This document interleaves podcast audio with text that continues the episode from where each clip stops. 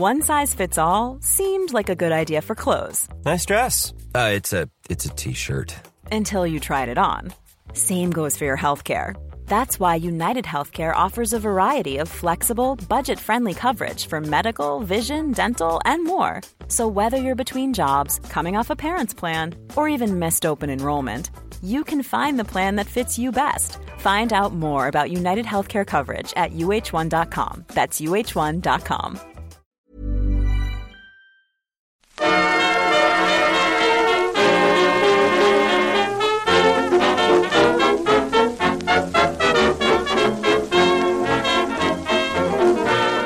buenas, amigas y amigos. Bienvenidas, bienvenidos una semana más al podcast Reload, programa sobre videojuegos que hacemos desde anightgames.com.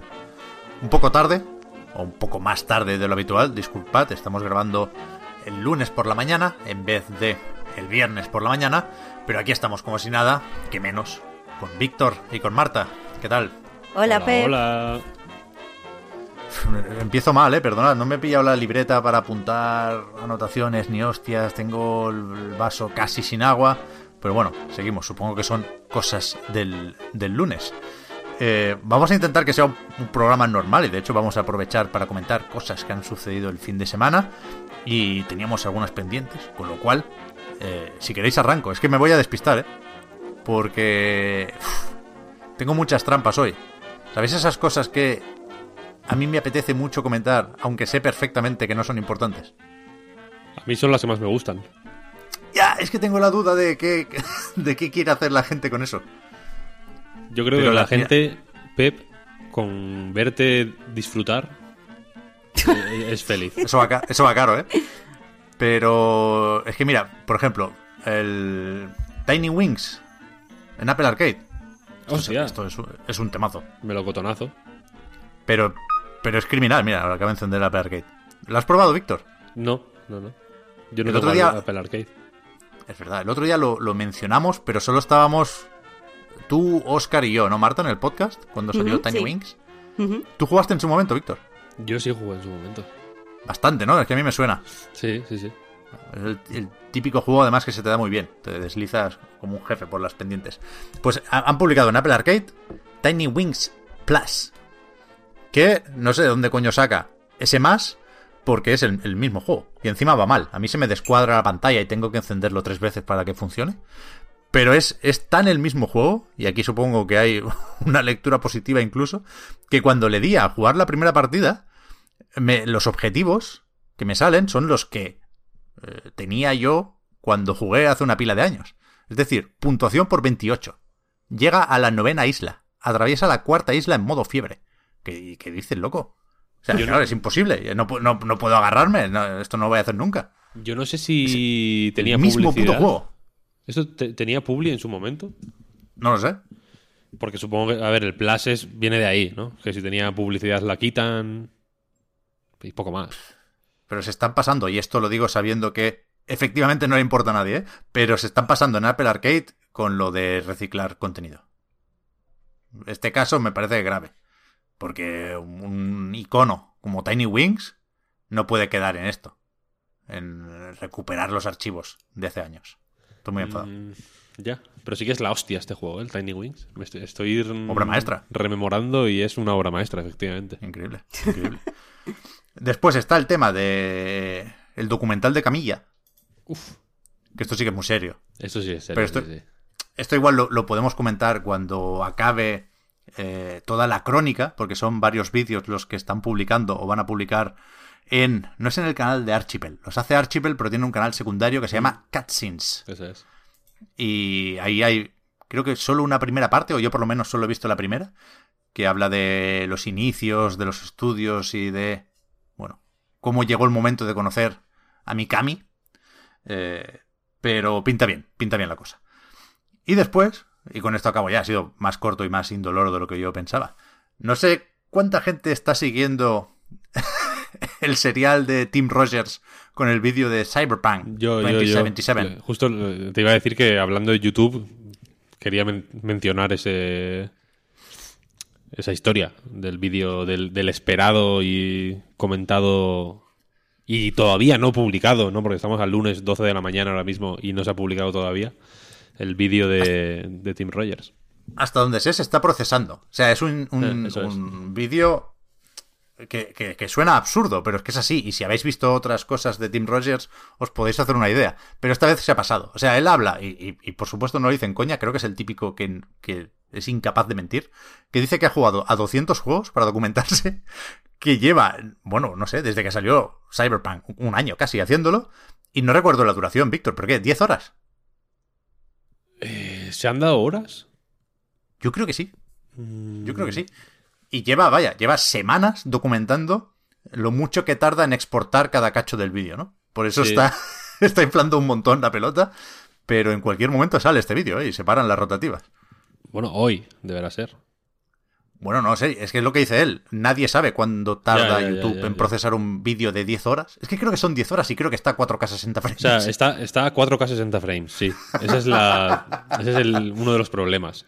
Las horas, no lo sé. Exactamente. Serán, deben ser muchas porque sus vídeos son siempre súper largos. Mm, El último fueron 5 horas y media, o casi 6, ¿no? El de Tokimeki Memorial. Eh, pero, pero ya te digo, a mí no me suena lo de las horas. Pero vaya, ojalá sean 10. Dice que tiene. O sea, es como una serie más que un vídeo, porque tiene episodios. No sé si autoconclusivos, pero él avisa que, que- que su idea es que paremos al acabar un, un capítulo o- o un fragmento del vídeo. Muchas ganas de verlo. No sé si da para comentarlo, pero a mí me. Joder, me ha recordado que existía Cyberpunk 2077 y que en algún momento debería salir el parche de nueva generación para que, entre otras cosas, yo personalmente me anime a terminar el juego, que lo tengo a medias desde hace, pues eso, varios meses. Yo- fíjate que lo desinstalé esta mañana. ¿Qué dices? Sí, sí, sí. No, estaba como. Esto, a ver, esto que voy a contar es un poco pudoroso para mí. Pero yo todas las mañanas, eh, de las primeritas cosas que hago cuando me levanto, es. Tengo una aplicación que te, que te hace un, un mapa de los discos duros que tienes. Yo tengo. Pues más de los que me gustaría reconocer, no lo voy a decir porque son muchos y te hace como un mapa de los discos duros, como ¿no? Salen bloques más grandes los que, las cosas que más ocupan, ¿no? Como que cada carpeta te la pone visualmente para que veas cómo está eh, repartido el disco duro, ¿no? Y, y todos los días borro algo. Mm, Y, y luego meto otras cosas co- y cambio cosas de un disco duro a otro. No sé exactamente por qué lo hago, pero me gusta. Mm, Lo siento. Los podcasts, todos los podcasts y los brutos de los, nuestros audios y los libros de la editorial y los backups de la web, eh, las imágenes que utilizamos en los artículos, tengo copia de todo. Eh, y a veces digo, bueno, pues este, en este disco de 3 teras igual me va mejor tener esto, mejor que en este de 1 tera. Entonces tal, y voy moviendo cosas de un lado para otro, me entretengo así. No sé, cada uno tiene Wilmot's sus cosas. Warehouse, ¿no? Sí, un poco, un poco. Y esta mañana, no sé por qué, estaba ahí eh, pues haciendo este proceso, mirando a ver qué, qué podía borrar para optimizar el espacio. Y no sé qué más desinstalé. Desinstalé varios juegos, entre ellos Cyberpunk 2077. Que fue, que, que encima es uno de esos juegos que no... Quiero decir, sin hacer sangre ¿eh? con el juego, Bo- tengo que decir que incluso estoy ahora estoy a buenas con Cyberpunk 2077. Porque me, porque me acordé de él gracias a un tuit en el que vi que había unas cejas que ponía... ¿Los visteis ese? Unas cejas que ponían como eh, Provisional Asset, Do Not Use. me pareció muy, muy bonito. Eh, pero da gusto borrarlo porque pesan tanto. Borrar un juego de 100 gigas eso en la, en la Play y en la Xbox también. No da como, como un gusto de decir, Dios, como. Es como. Eso sí. Y lo siento por lo que voy a decir, ¿no? Pero es como un, un ñordo de estos que dices que llevas ahí. después, de una, después de una comida, de un banquete, del- de la comida de Navidad. Que te quedas como a gusto. Pues así, así me quedé yo. Pensé que tirarías más por Marie Kondo o algo así, pero bueno, como que se entiende No, esto vi- también. Maricondo que le jodan. Bueno, a ver. Yo digo Marie porque lo dice Tim Rogers, por cierto. Nunca he visto yo programas de estos de ordenar cosas y se, y se nota, por desgracia. Pero... Está, todo en la- está todo relacionado. No sé si estáis viendo que. Sí, que- sí, sí. Al final sí, al final sí. Pero, ¿qué iba a decir yo? Ah, sí, que, que tú jugaste, claro, al Cyberpunk en PC, que no me acordaba del, Mm. del bug de los arbolitos. Eso es, eso es. Y lo tuve. Qué bueno. Qué bueno, sí, sí, por lo eso, tuve y lo dejé de tener. Muy rápido, fue guay, fue un momento chulo. A ver, actualidad. Aprovechando que es lunes, decía, yo me he apuntado aquí cosas que salieron ayer también. Y mi idea, que se puede cam- cambiar en cualquier momento, era empezar por ahí e ir tirando para atrás. Entonces, ¿no? Por lo de la rabiosa actualidad. DC Fandom es rabiosa actualidad todavía. Porque te da la, porque te contagia las rabias y lo. No, al revés, al revés. Hostia, me gustó bastante, ¿eh? Ya ni siquiera te voy a hablar de The Batman, ni del bueno de Pattinson, aunque a mí me, me gustó el tráiler. Tú, Marta, como fan de Pattinson, aquí puedes decir también algo- alguna cosa, ¿eh? Hombre, eh, a ver, a mí me gusta mucho Robert Pattinson. Yo te he dicho que la voy a ver porque de verdad creo que es muy, muy buen actor. Pero es que me dio perecilla el tráiler en el sentido de que, te lo he comentado, parece que no se pegan de verdad. Las escenas de acción no me gustaron nada. Por otro lado, eh, no entiendo eh, la narrativa dentro del tráiler, porque sacan mucho Catwoman y está guay, porque Zoe Kravitz es maravillosa, pero, pero y pocos enemigos. O sea, el, el enigma, a Enigma lo interpreta Paul Dano, que también es muy buen actor. Y no, no vi chicha ahí, vi como escenas muy desenrengladas donde la gente se pega, se pega mal. Después de, de la peli esta, ¿cómo se llama? Eh, que hace Keanu Reeves, la del perro. John Wick. Claro, después de John Wick, tú no puedes tener escenas de acción así, donde la gente se pega de mentira, como en los 90. Eso, eso no mola. Ya, es verdad que, me, fijé poco, pero también reparé en eso, ¿eh? que las escenas de acción lucen menos en el tráiler que las que sirven para enseñar lo buena que es la fotografía, ¿no? Que, que, joder, creo que lo es. Y, y me imagino que el tráiler será de esos que tienes que pegar al resto de adelantos, ¿no? Porque en el primero sí creo que salía un poco más Poldano y aquí es más este pingüino que nos tenemos que creer que es Colin Farrell, aunque yo- a mí todavía me cuesta. Y, supongo que después vendrán más, no sé si villanos, no sé muy bien qué esperar, pero joder, pinta bien, pinta bien. Decía que aparte de esto, justamente eh, Batman está desaparecido de los videojuegos, porque tenemos ese Gotham Knights, que, que no solo no tiene, voy a decir, permiso para usar a Batman, sino que ni siquiera se ambienta. Recordad que esto se anunció el año pasado, ¿eh? En el universo de los Arkham. Y después, el que sí está ambientado en ese universo, que es Suicide Squad Kill the Justice League, el que desarrolla Rocksteady, pues ahí en principio a Batman no lo hemos visto y no quiero entrar en spoilers, pero bueno, no sé si lo veremos, ¿no? La cuestión es que estos son los dos juegos que Warner Bros. Games tiene pendientes, creo, del universo de Zeno. No me suena que tengan nada por ahí anunciado, aunque podemos suponer que llegará otro Injustice o, que, no sé, habrá otras licencias en camino. Pero vaya, ha- han fichado estos dos juegos, decía esta mañana, han eh, publicado su nuevo tráiler de rigor y no sé muy bien qué destacar porque no hay novedades en cuanto a la fecha, por ejemplo. Ambos están previstos para 2022 sin especificar mucho más. Eh, para Suicide Squad, esa fue la fecha mm, desde el primer momento. Gotham Knights es de los que eh, se comió por lo menos un retrasito, ¿no? Estaba previsto para 2021 y ahora lo esperamos para el año que viene. Pero a mí me gustaron mucho los dos vídeos. Y, y el, joder, el de Rocksteady, creo que no hace falta explicarlo. Pero el Gotham Knights puede tener trampa, ¿eh? Porque ninguno de los dos tiene mucho gameplay o nada de gameplay. Y a, a Gotham Knights eso le sienta bien, ¿no? El, el- el año pasado que sí lo vimos más en detalle, si vimos una partida más o menos larga, pues parecía un juego un, un pelín más blandengue de lo que nos gustaría. Y, y en cambio ayer, que solo enseñaron la historia y solo mostraron eh, este misterio de la corte de los búhos, a mí me gustó. Yo por miedo a represalias de los haters no ¿Pero qué dices, hombre? prefiero Pero, no eh, hablar de lo, de lo Pero que ponte, no sé. ponte un rato, ponte un rato el del Escuadrón Suicida, tío, que solo por el tiburón no te puede desagradar. Vale que no saltes de cabeza por él, pero desagradar no te puede desagradar. No, pero es que no, es que me el esfuerzo mental que me va a requerir formarme una opinión sobre algo que no conozco y que no que yo no sé ni qué es el Escuadrón Suicida, vaya, no, no, no sé está- me, me estás hablando como de cosas que son de otro universo. Yo no la- nunca he interactuado con, con estas licencias, ¿sabes? Pero ¿qué más da? O sea, ya nos lo Entonces explicarán. no quiero, no quiero tener eh, una opinión sobre esto.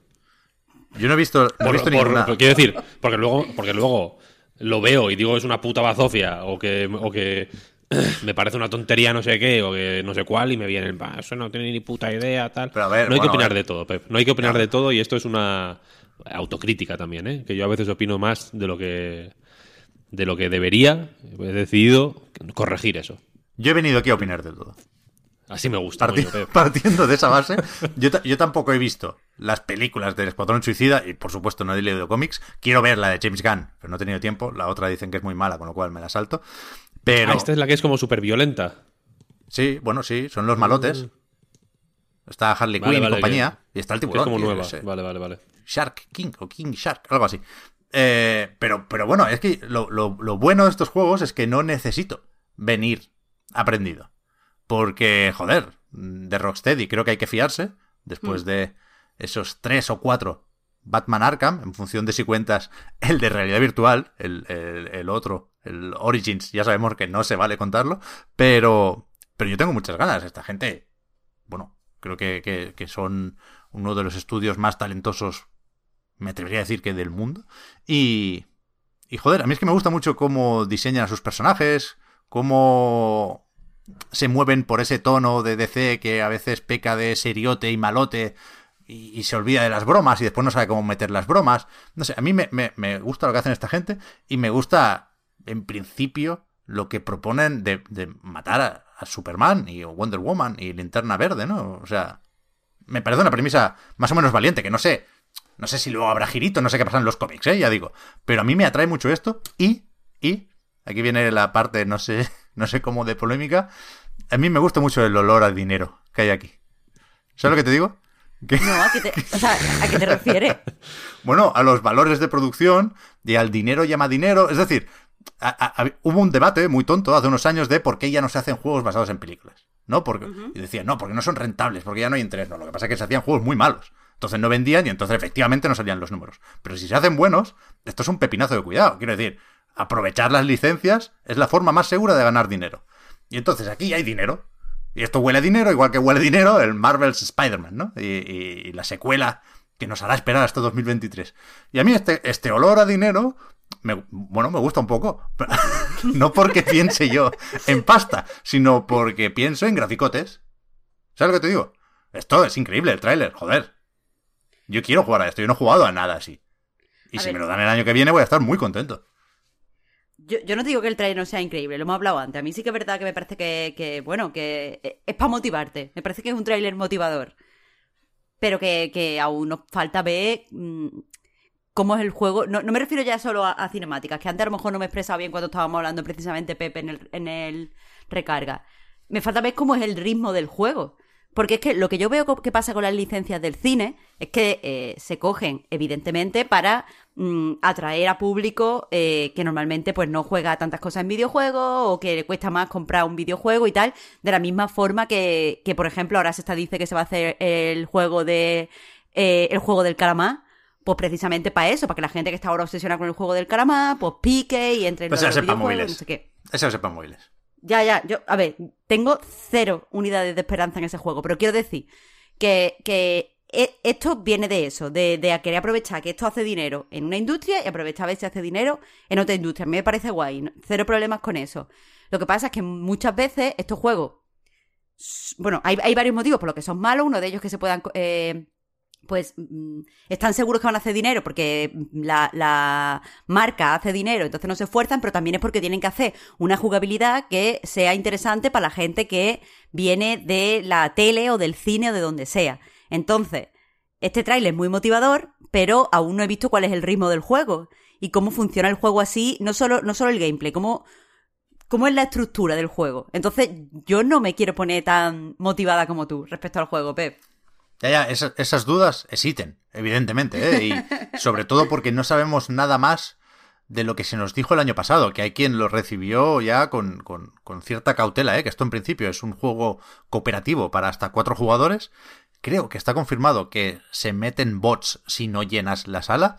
Pero que sí, que efectivamente esto es una mezcla de géneros, decían, aventura, acción y shooter. Supongo que quien decide esto es el personaje que te toca controlar en esa partida o en esa misión.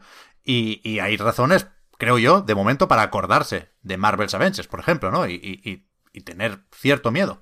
Pero de nuevo, me, me, apoyo en lo que ha hecho Rocksteady. Quiero decir, uh -huh. eh, lo de tener que hacer un juego que guste a todo el mundo y que guste a quien viene de las películas o de los cómics, y ya estaba en esa situación con Arkham Asylum. Y hizo un pelotazo de cuidado. Y no sé si es pecar de exceso de fe en esta gente, ¿eh? pero creo que, de verdad, se lo han ganado como pocos. El Gotham Knights, nada, vas a, vas a chufa, fuera. No, vas a pasar un rato si te gusta Robin o Batgirl o Nightwing o no sé quién es el otro. Creo que es Deathstroke o algo así se llama. Bueno, no sé, pero es, que son los, los, los, los, de mentira, ni siquiera son los que salían en Arkham Knight, ¿no? Pero el Suicide Squad, uh, Goti. Me alegro, me alegro, Pep. Yo, tú ya sabes que lo que a ti te hace feliz a mí me hace feliz. a ver, eh, o sea, yo, si, si, acaso, también lo comentábamos en la recarga, ¿eh, Marta? Necesariamente esto iba a tener un poco de repetirnos. Pero yo, yo todavía me preocupo poco por el gameplay, aunque creo que habría sido un detalle meterlo en este tráiler, ¿eh? que dejaba espacios para hacerlo, sin duda. Pero, pero todavía estoy pensando que no va a salir en 2022. ¿Sabes? Creo que se va a retrasar como se retrasan todos los juegos y que ya por eso habrá tiempo de enseñarnos gameplay más adelante. Bueno, igual, igual sí que sale, ¿eh? El Arkham Knight también lo sacaron muy deprisa y muy a inicios de la generación, solo para Play 4 y One y PC de aquella manera. Pero, pero yo estoy a tope. Y, y con lo del dinero, al final lo, lo, que decía o lo que quería era estar un poco tranquilo con el hecho de esperar mucho, muchísimo dos juegos, no me atrevo a meter el de Wolverine todavía, pero como mínimo dos juegos basados en superhéroes, dándome un poco igual los superhéroes. Pero sabiendo que, que hay muchas probabilidades de que disfrute un montón de, de Spider-Man y de Batman y compañía. Yo fíjate que el otro día vi Spider-Man Homecoming, que no la había visto, había visto la otra, pero no esta. Hombre. Y Aparte me parece una obra maestra del cine, quiero decir, el, el, ciudadano Kane de los, de, de, los, de los muñecos disfrazados. A mí me gusta mucho. ¿eh? El tono es, para mí es perfecto. Sí, sí, sí. Es, claro. es, el tono que tiene que tener una película de superhéroes, porque es una comedia. ¿no? Hay este, todas las escenas son cómicas, incluso los grandes eh, combates. Hay un momento en el que está, no sé cómo se llama, Birdman, por llamarlo Batman. Birdman o Batman, lo puedes llamar, no sé cómo se llama, el de las alas, vaya. Michael Como, Keaton. Ma claro que Michael Keaton, pero no. Es que, es que, era un doble chiste, ¿o eh? Claro, claro, y Batman también. Ah, eh, verdad, está... era... No, era un triple chiste, colega. Claro, claro, claro, era Batman también. Increíble. Eh, cuando está, está como escapando del... De la primera vez que se encuentran, y, Batman como, o sea, y Spider-Man como que dice, venga, tengo que pillarle, ¿no? Y, la va liando pardísima, por eso va chocando contra todo, mmm, interrumpe mil fiestas en jardines, rompe tejados, vallas, de todo, tal, no sé qué. Es una escena cómica, claramente. Y las... Hay una cosa a mí que no me gusta nada de las películas de superhéroes, que son eh, las bromas. Hacen muchas bromas. En situaciones que no tienen ningún sentido. Y eso es, es el en el manual de las pelis de superhéroes debe poner, en plan, cada 10 minutos hay que poner una broma. Si no, la película es un fracaso, ¿no? Entonces, está, yo qué sé, Thanos a punto de destruir el. de eliminar a la mitad de la humanidad, por ejemplo. Y no necesariamente un personaje chistoso, quiero decir, no, no, no hay un bufón que haga todos los chistes, sino que cualquier personaje, el Capitán América, Iron Man, da igual, sueltan una broma. Plan, wow. Mm, como yo qué sé, sale un, volcán en erupción. Wow. Eh, es como las fajitas picantes de, de la abuela Joey, tal, o, lo que sea. Y, y, me saca mucho de, de, las películas eso. Es como, tío, poneros serios. Y si no queréis. Y si no queréis poneros serios, pues haces una película de coña. Y esa, esa, esta, digamos que este anhelo mío, la respuesta me la dio Spider-Man Homecoming y Spider-Man Far From Home. Tom Holland además le adoro, me encanta cómo lo hace. Qué fabuloso. Y es la hostia. Y... y... Y, fíjate que viendo la peli pensaba, A mí, a mí los juegos de Spider-Man no, no me apasionan. Me gustan, los considero buenos juegos y, y, y en- entiendo y, y- y respeto a quien les a quien les gusten mucho porque joder son juegos muy buenos. Pe- sobre todo Miles Morales si me preguntáis a mí. Eh, pero viendo la peli pensaba es que así, tienen que ser los juegos de superhéroes tío. Como el de Spider-Man ¿sabes? y no como el Marvel's Avengers. Y- y por lo que estás contando del Escuadrón Suicida lo veo más Marvel's Avengers que Spider-Man Sí, pero, pero quizás mejor. O sea, el tráiler me invita a pensar que un poco mejor. No, o sea, el Escuadrón Suicida, y aquí sí que nos van a perdonar los que saben de esto, yo, creo que no puede ser tan, tan, tan eh, torpe, en el sentido simpaticón de la palabra, como Spider-Man. Pero, pero joder, que tengo ganas. Es que estaba diciendo esto, mientras te escuchaba, Víctor, hablar de bromas, he dicho, coño, que no, me, no he mencionado siquiera los Guardianes de la Galaxia. Que, que aquí sí hay un poco de approach with, yo, with caution. ¿no? O sea, aquí sí me puede un poco la cautela, pero en dos semanas sale el de los Guardianes y yo tengo bastantes ganas también de jugarlo. No, no, ni, ni se me ocurriría meterlo en el mismo saco. eh, prejuzgando, digamos, que el próximo Marvel's Spider-Man o que este Suicide Squad. Pero joder, que te lo pasas bien, tío. A tope con las licencias del cine y del cómic llevadas al videojuego con un mínimo de cariño y de, y de mano. Con dinero, con dinero. Yo estoy contigo en, lo- en que se tiene que ver el dinero. Pues que ponte el tráiler, que Harley Quinn parece, parece que, que vaya a salir de la pantalla y pegarte un, con el bate en, en la puta cabeza. Increíble. Eso, eso es lo que, lo que a ti te gusta Bueno, no me, un juego. me gusta que, que las personas parezcan personas en los juegos, sí. La verdad es que sí. Que hay un Los- personaje que te pueda romper la puta cabeza con un bate. Y los tiburones, tiburones. ¿Sabes qué me gusta a mí otro tópico de las películas y las cosas de superhéroes? Cuando se pone la cámara lenta y cada uno hace su gestito para prepararse para la batalla, eso está en este tráiler. Y es bastante next gen, a falta de, de una forma mejor de, de explicarlo. Estoy a tope, estoy a tope, estoy a tope. Ya se me pasará, Me alegro, o no, me alegro. pero estoy a tope. Que no se te pase, que no se te pase, Pep. Intentaré que no, voy a intentar que no, Víctor. A me ver. gusta, coño. muevo papeles para decir que a tope está Marta con el DLC del Animal Crossing. Que me ha estado hablando antes, Víctor, de, de- de poner paredes y de colgar las estanterías más altas como si fuera esto 4K 60 frames, vaya. Me- eh, de nuevo, me gusta, ¿eh? Pero, pero tú misma, Marta, ¿qué, qué, qué se anunció en el Animal Crossing Direct? Yo, yo no lo he visto. Yo me he ido directamente al final a la parte de Nintendo Switch Online, que también comentamos luego. Pero entiendo que lo importante para mucha gente, no me hagáis buscar cuántos millones de Animal Crossing New Horizon llevan vendidos, pero ¿qué? Treinta y pico. A esa gente le importó el Animal Crossing Direct, claro. Sí, la verdad es que yo cuando me puse el direct iba con, con cero esperanzas, porque lo cierto es que he dejado el juego, lo dejé hace bastante, eh, precisamente por eso de que la gente tenía una isla súper perfecta y yo no llegaba a ese nivel de, yo qué sé, de, de perfección y me iba sintiendo mal, lo dejé y tal. Pero este último direct sí que me ha renovado las ganas de, de jugar, tanto por la actualización gratuita, que dijeron que iba a ser la última, como por el DLC. Porque la actualización gratuita al final, eh, en el recarga, pues no, no he contado al final todo el melme, pero que es mucho melme. O sea, eh, lo, más grande de todo es eso. Por un lado, eh, abre en el museo la, cafetería. Entonces, pues, mm, puede. O sea, no, no se ha visto exactamente si tú vas a poder trabajar haciendo café, como si pasaba eh, en New Leaf. Pero básicamente eso, puedes comprar tu café, te puedes allí sentar con el resto de, de aldeanos, puedes invitar a tus colegas y, tomáis café, todo, todo bastante simpaticote, que es algo como muy amable dentro del juego. Ponen lo de poder ir a, la- a las islas, eh, incluso la- las serenatas estas, que me parece una de las formas más bonitas en las que se puede eh, esconder una pantalla de carga.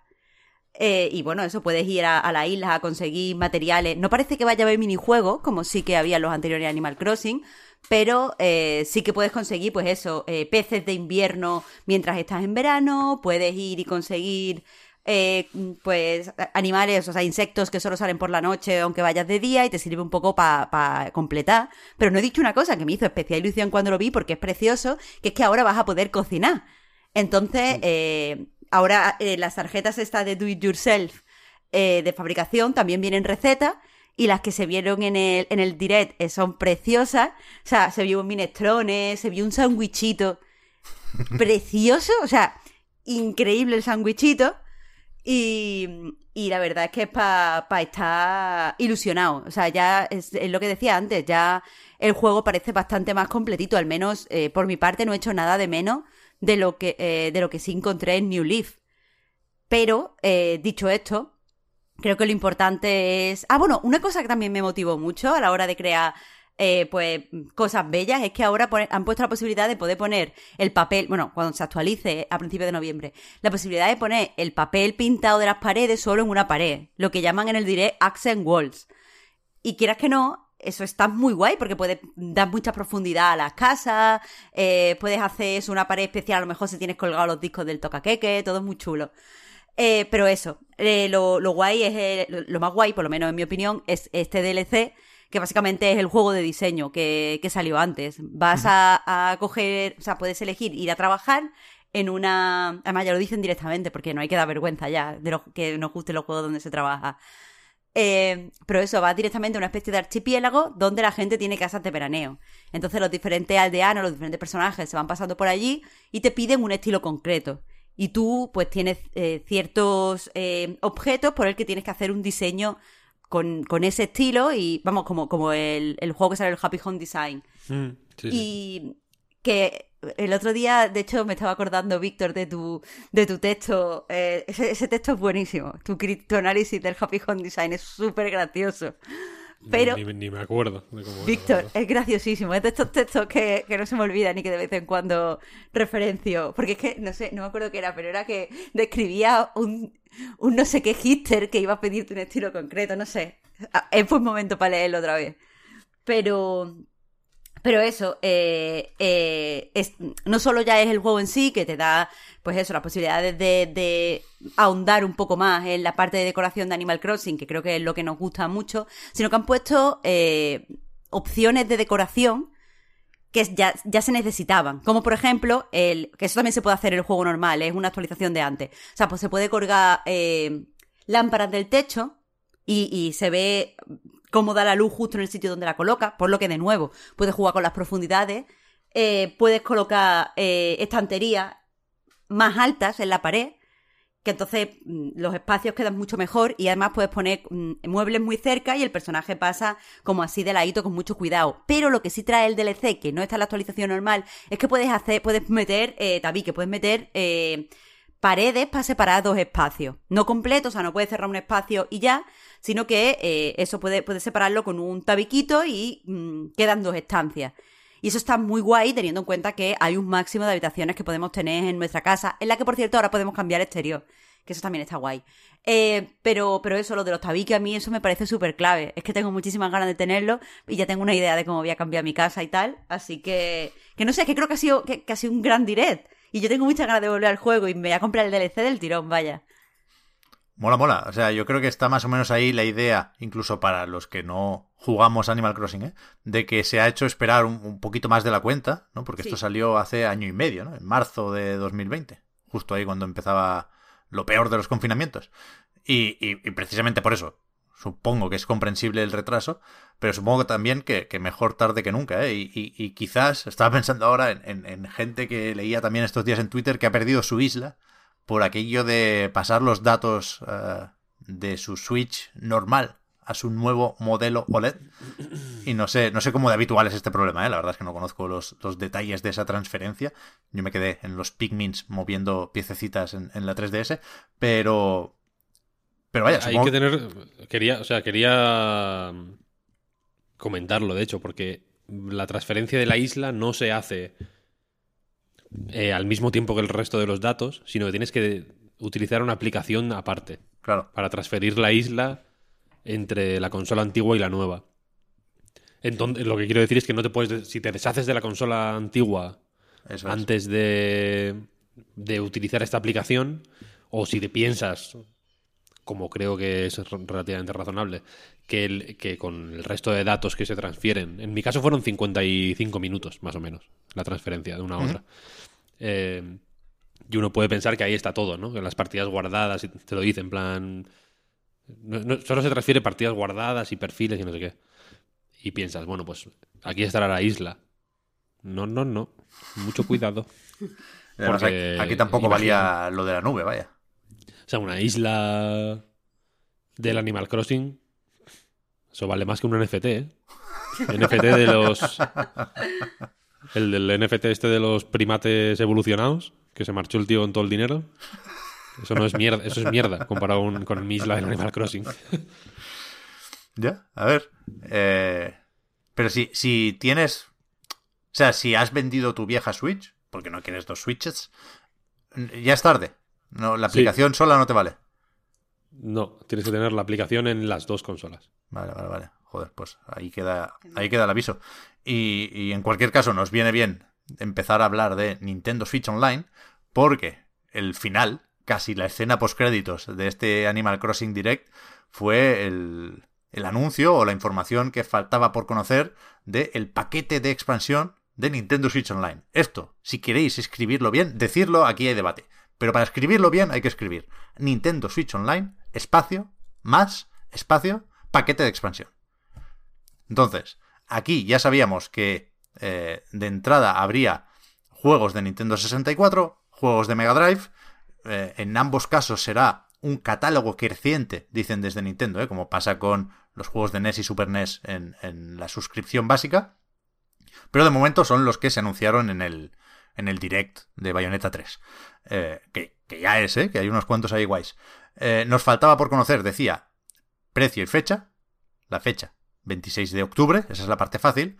Y el precio, amigo, esto no ha gustado, porque eh, básicamente se duplica eh, el precio de la suscripción básica. Es decir, si optas por una suscripción individual y teniendo en cuenta que el paquete de expansión solo se puede comprar eh, de forma anual, es decir, solo puedes pagar de golpe 12 meses, no hay la opción de pagar uno o pagar tres, como si pasa con, con lo básico, eso te cuesta 40 pavos. Y si optas por, como yo creo que tiene sentido recomendar, eh, la suscripción familiar, ahí son 70 cucas, pero puedes activarlo en hasta 8 cuentas. Entonces, yo puedo llegar a comprender que es fácil agarrarse a eso. O sea, yo Nintendo Switch Online lo tengo con una suscripción familiar. De nuevo, no creo que debamos tener ninguna vergüenza de decir esto porque es un poco... el- el yo no soy tonto de media mar, ¿no? Dividir entre 8 es mucho dividir. Pero aún así es caro o qué? O sea, entiendo las trampitas. o sea, joder, eh, vivimos en la era de compartir Netflix y Spotify y lo que te salga de los cojones. De hecho, se puede hacer incluso sin, ya no sin familiares, sin amigos. Lo puedes hacer con desconocidos en Internet a través de aplicaciones que facilitan esto, ¿eh? Pero hay trampitas, ¿no? Lo de no poder coger un mes solo para echar una partida al Ristar y después a otra cosa. Lo de que te cuelen aquí el DLC también de Animal Crossing como medio regalo, aunque dejas de poder usarlo si dejas de pagar eh, este paquete de expansión, con lo cual a saber lo que pasa con las islas y los diseños y las hostias. La gente está enfadada en general. O sea, yo, yo no me pongo muy nervioso porque si en algún momento lo quiero, pues dividiré entre 8 o, entre 6 o entre 4, yo que sé cuántos nos juntamos. Pero... Pero hay razones, supongo, también, para enfadarse, ¿no? Hay, hay razones para decir aquello de Nintendo siendo Nintendo. Pero que aparte, Pep, a- además de todo lo que has dicho, eh, ya no es vamos a dividir entre ocho o no, es también el salto que hay desde lo que pagabas antes. Quiero decir, eso, mm, eh, aunque sea mentalmente, te enfada, ¿sabes? O sea, no, no hay tanta diferencia en el servicio, en realidad, para justificar que se doble el precio. Ya. Yo creo que, el- que eh, lo siento si esta opinión es impopular, pero creo que las cantidades son tan pequeñas que esta, este dilema que se está creando aquí es teórico puramente y que, y que, y que hay relativamente poca gente que, que vaya a tener problemas porque en vez de 20 sean 40. Son 40 euros al final, al, al año, ¿eh? Pero, Víctor, Quiero no estoy de acuerdo contigo porque no estamos hablando de que te doblen el dinero por comprar cosas, sino que te doblen el dinero por tener una cosa alquilada. Quiero decir, imagínate que, o sea, lo voy a reducir, por ejemplo, al DLC del Animal Crossing porque es algo que a mí me motiva mucho. Si a mí me dicen que el DLC de Animal Crossing, en vez de costarme mm, 20, pero comprado me refiero, me cuesta 40, pues probablemente me diera coraje, pero, pero yo pagara mis 40 euros. Pero es que mm, te están diciendo que vale eso alquilar una cosa y cuando dejas de pagarlo, ya no lo tienes. Claro, A mí me parece mucho sí. dinero por alquilar, ¿sabes? No, no por comprar, por alquilar. Eso sí, eso sí, evidentemente. Pero eh, todas las paranoias de. mm, bueno, hay que buscarse una suscripción familiar, tal, no sé, qué, no sé cuál, no sé cuál. Bueno, mm, no sé. Son 40 euros. Quiero decir que la primera vez a mí me va a joder como al que más, quiero decir, porque va a ser como, coño, con lo baratico que era esto y con lo, lo a gusto que estaba yo. ¿No? Podría vivir perfectamente con una mancha de pis en la alfombra, pero tengo que pagar 40 euros. En vez de 20, que es lo que pagaba yo por un servicio tan ridículo, en realidad, como alquilar el DLC este. Porque yo no juego a nada online y yo pagaba mis 20 euricos al año para jugar a la Super Nintendo. Eso es de tonto, de, de baba, pero no, me- pero no pasa nada. Es- eh, a- a eso es lo que voy. Ahora, el pagar los 40 los voy a pagar con gusto yo personalmente por la 64 y por el- la Mega Drive. Que es una estupidez pagar se- 40 euros al año para jugar al Gunstar Heroes. Bueno. Sí. Lo grave es lo del DLC, evidentemente. Porque probablemente cuando, deje- cuando te quites... eh, esto no sé si está confirmado. Yo lo he leído, pero he leído tantas cosas este fin de semana que no sé si lo he leído en Reddit o en Resetera o en Twitter de alguien que especulaba con esto, pero creo que cuando te quitas se te ya está. Lo que quiero decir, lo que lo- todo lo relacionado con ese DLC lo pierdes el, el uso. Es una putada, evidentemente. Pero, pero a lo que voy es que, aun siendo feo, el, el proceso, creo que se lo. que igual que se lo montaron bien con lo de la Super Nintendo y la NES, que es la gran. que es el gran. eh, la gran oferta del online de la Switch, ¿eh? No es el poder jugar online, porque el poder jugar online es una mierda que ya nos colaron en su día. Esa colada ya está hecha. Y no la hizo Nintendo, precisamente. La hizo Xbox, recordemos. Eh, y luego Sony la, lo afianzó, pero quiero decir, ese, ese, ese juego ya nos lo hicieron en otro momento. El, el gran valor de estos servicios ahora es lo que ofrecen a mayores, ¿no? Eh, el Game Pass, por ejemplo, si tienes el, el, el Ultimate este, los juegos del Plus, ¿no? Todo esto. Y los juegos del Plus de la de, la, Nintendo, pues son Fire and Ice de la NES. ¿Obra maestra? Sí, nadie lo conoce, tampoco. No, no pagarías 20 euros al año por él, ya te lo digo yo. Eh, entonces, la jugada maestra es que las cantidades, insisto, son tan pequeñas que nos van a colar subrepticiamente.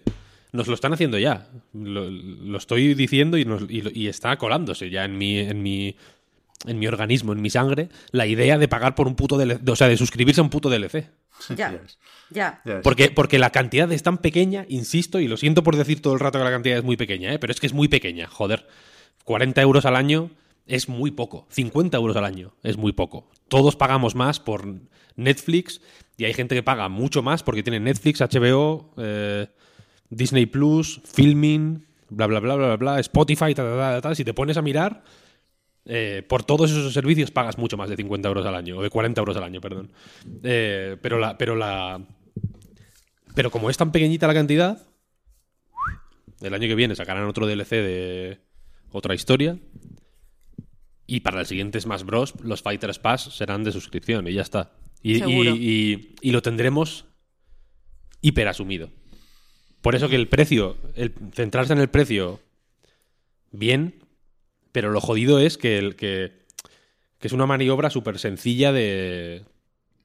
pues para meternos esa idea en la cabeza. Ya, yo estoy, estoy más o menos de acuerdo, Víctor, en lo de que son cantidades pequeñas, ¿eh? Porque ya digo, si no lo quieres dividir entre 8, divídelo entre 12 para ver lo que te cuesta al mes y no al año, ¿no? Pero yo creo que hay dos problemas aquí. El primero es que en esto de añadir valor, que es la forma que gusta de, valorar estas suscripciones, ¿no? Creo que había sitio para añadir valor todavía en el Switch Online normal. Que tú decías lo de que pagas por los juegos de NES. Yo pago sobre todo por las partidas en la nube, que también se cobran. Eh, pero, pero creo que podían haber metido ahí. Creo que, aunque bienvenido sea, nadie había pedido juegos de Mega Drive en la Switch. Quiero decir, es que el otro día leía que una justificación para esto es que Sega pedía mucho dinero por los juegos de Mega Drive. Coño, pues que Nintendo lo hubiera dicho, pues da igual. Con los míos ya me vale, ¿sabes? No, no creo que que el Sonic 2 sea lo que haga que la gente se suscriba a esto, aunque debería. ¿eh? Pero está esto y está lo de eh, ¿cuándo van a parar? Quiero decir, la GameCube aquí, ¿cómo la metemos? Con otro. O sea, al final el objetivo es que cuando acabe de repasar Nintendo toda su historia, yo creo, aquí vamos a tener una consola virtual eh, de 10, 15 euros al mes. Con todas las consolas, con muchos de los juegos y ese Game Pass de Nintendo que, mira más hacia atrás que hacia adelante con, con eso, con todos sus clásicos. Y, y efectivamente, iba a decir, va a colar. No, no, es que cuele, es que mucha gente lo pagará con mucho gusto. Porque los clásicos de Nintendo son clásicos de verdad. Mm.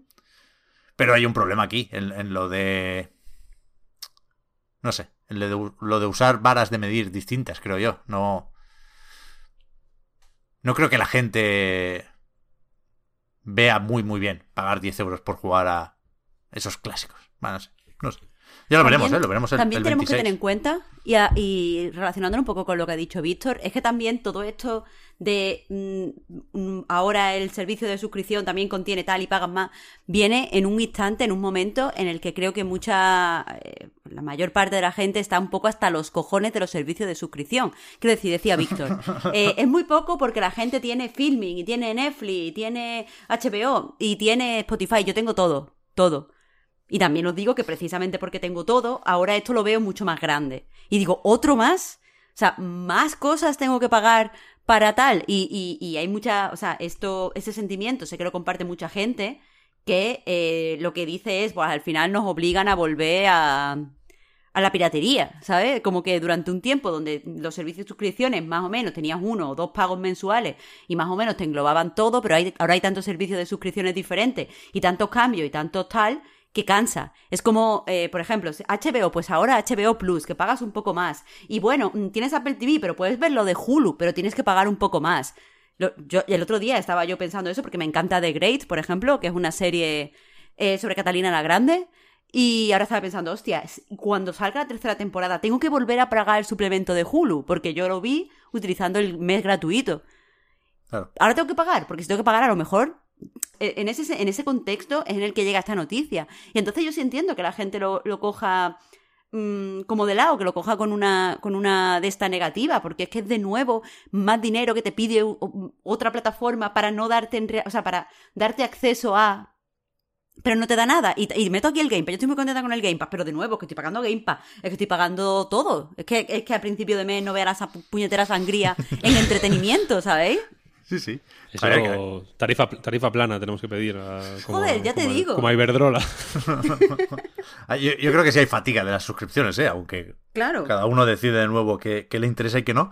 Pero, joder, pensando en lo que decías, Víctor, de por qué uno paga eh, el dinero que pide Nintendo en, en, este, en este caso, para este servicio, igual hay un problema de nombre aquí. O sea, que esto se llame Nintendo Switch Online cuando para lo último que lo queremos o lo usamos. Es para jugar online a la Switch. No, a ver, quiero decir, mucha gente, muchísima gente lo usa para jugar online, ¿eh? Claro, claro, o sea, que, que, se sigue jugando, que os voy a contar. Se siguen vendiendo y comprando esos juegos a, saco. Se sigue jugando a Mario Kart, se sigue jugando a Smash Bros, se sigue jugando a Splatoon. Pero... ¿Pero qué más? Quiero decir, la, la apuesta de Nintendo por el online no se ve en el catálogo se ve como mucho en este servicio que es una consola virtual camuflada. O con otra forma. Mm, Porque al final online sigue siendo lo que es, eh, cuidado también. Independientemente de cómo fuera, yo entiendo que la idea de que hay que pagar para jugar online, que insisto que en su día fue eh, pues relativamente chocante, eh, pues ahora ya es Mm. E, e, es que es tan. Es tan. Eh, es tan. Eh, joder, ¿cómo decirlo? Común que. Que, que, que estamos. Nosotros mismos estamos debatiendo esto, cómo nos hacen pagar por la 64 y tal y cual. Porque el, jugar online ya ni siquiera está en el debate. Es una cosa que. Mm. Es, es, lo que... es, ¿no? Como que nos interesan más. Eh, otra, una trampa que, bueno, no, no voy a salirme mucho de madre porque creo que no es el momento, pero que, que es la, la trampa del banco que te mete eh, ¿no? la tele de una tele y un, no, y un no sé qué y un no sé cuál y un no sé cuál de premios para eh, a- atraerte al o, la opera- o la operadora de internet, ¿no? ¿no? De Telefónica, Vodafone, eh, Orange y tal y cual, el servicio es mm, a todos los efectos el mismo y lo que y lo, en lo único que se diferencian es en la mierda extra que te meten, ¿no? Movistar te mete el Disney Plus, eh, Vodafone te mete el HBO, Orange te mete el fútbol, ¿no? La, la- al final el producto pasa a ser los, los extras, los toppings, ¿no? Por así decirlo. Y en, y en esta mierda de los de, de estas suscripciones, pues pasa lo mismo. El, el- el- cuando, cuando y lo siento por traer fantasmas del pasado o por abrir heridas que, que creíamos cerradas.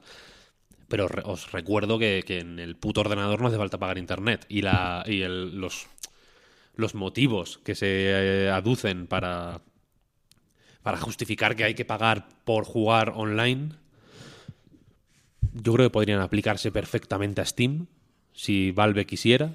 Y, y sin embargo no es así. Porque. Y no, y no es por motivos técnicos, sino por motivos eh, filosóficos. Sí, sí, está En claro. este caso, ¿no? Quiero decir, porque un pecero tú le dices que pague para jugar al Counter-Strike y te va a decir, mira, me voy a cagar en todos tus muertos. ¿Sabes? sí, porque está claro. eh, eh, en, en las consolas nos lo han metido.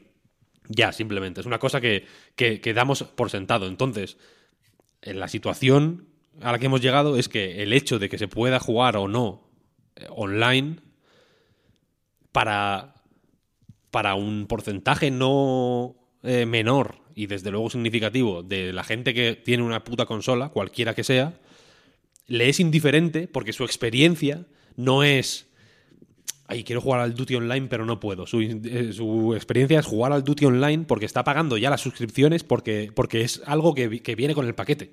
¿Sabes? Tú tienes que pagar el Plus o, o- el, o el Live o lo, o lo que sea porque es lo que hay que hacer.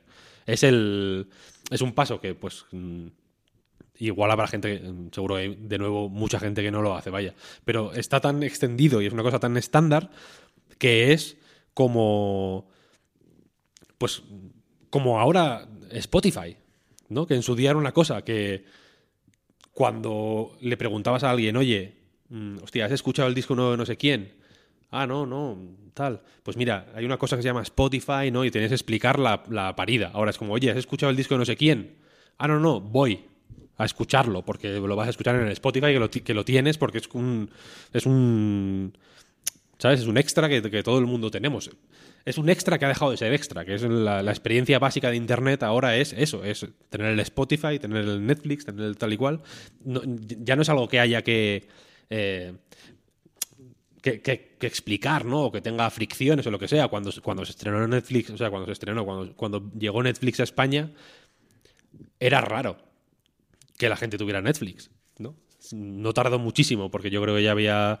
Las condiciones ya eran las propicias para que se implantara a saco, pero no era tan como ahora. O sea, ahora, ahora, ahora ya no es el juego del. Es que no hace falta ni decir dónde está el juego del calamar, ¿sabes lo que quiero decir? Todo el mundo piensa ya en, en Netflix, porque lo ha visto en Netflix, porque usa Netflix todos los putos días, ¿sabes? Y- y- y sabe dónde está el juego del calamar porque su probablemente su normalidad de, de consumo de audiovisual pase sí o sí por Netflix. Desde el. Desde el. Desde el hipster de malasaña que, quieres, que quiere tuitear memes y estar a la última en, en, en- en lo, vi- en la- en lo audiovisual, hasta el gafapasta que le gusta eh, Kurosawa y Pasolini, y, pero también pasa por Netflix, porque ya es lo que hay, hasta el paconazo que lo ve porque, se- porque se lo viene en el Movistar. Todo, es que- quiero decir que ya es transversal Netflix. Y, y- y con los servicios online pasa exactamente lo mismo. Y, y, y me gustaría decir que se puede evitar, pero es que la, el- la- la proposición ahora con esto de los DLCs es tan sugerente que yo voy a pasar por el aro, ya os lo digo. Porque, porque insisto, pienso, joder, qué injusto, ¿no? Eh, me voy a encadenar en, la- en el Congreso de los Estados Unidos para exigir que, que esto no se haga, que esta práctica abusiva no salga adelante. Pero es que es tan poco dinero, tío, que me da igual. Y quiero jugar al, al Gunstar Heroes, tío. Pues se va, que, se va- tengo, que tengo en 70 plataformas Claro, es que- ya pagado. Es lo que decía Marta, se van a ir sumando, Víctor. En algún momento tendrás demasiadas suscripciones. Solo quedará Nintendo, bueno, ya veremos. Eh, sobre, sobre lo del online, y tampoco somos nosotros heavy users de, de todo esto, ¿eh? pero no sé hasta qué punto merece la pena recordar que ahora hay un- una alternativa, tanto en PlayStation como en Xbox, desde hace no tanto, que es la de no pagar por jugar online a free to play. Entonces, esto me lleva a otro pensamiento, y ahora estoy solo eso, ¿eh? pensando en voz alta, que es el de, bueno, esos free to play, ¿cómo van en Switch? ¿no? Switch tiene su Fortnite, tiene su Apex Legends, no tiene su Warzone, pero tiene una relación distinta a las otras plataformas con estos juegos, ¿no? Y, esto, en cualquier caso, me lleva a otro pensamiento, que es el que creo que puede servir para cerrar todo esto, que es el de, desde luego, y una vez más, sobra decirlo, Nintendo no tiene ningún problema, Switch no tiene ningún problema, las cosas van fenomenal, eh, a pesar de los dis- dislikes en YouTube, eh, van a ganar mucho dinero con estas suscripciones y estos pases de expansión, con lo cual es lo que hay. ¿No? y que la. OLED, la OLED, por ejemplo, es la polla.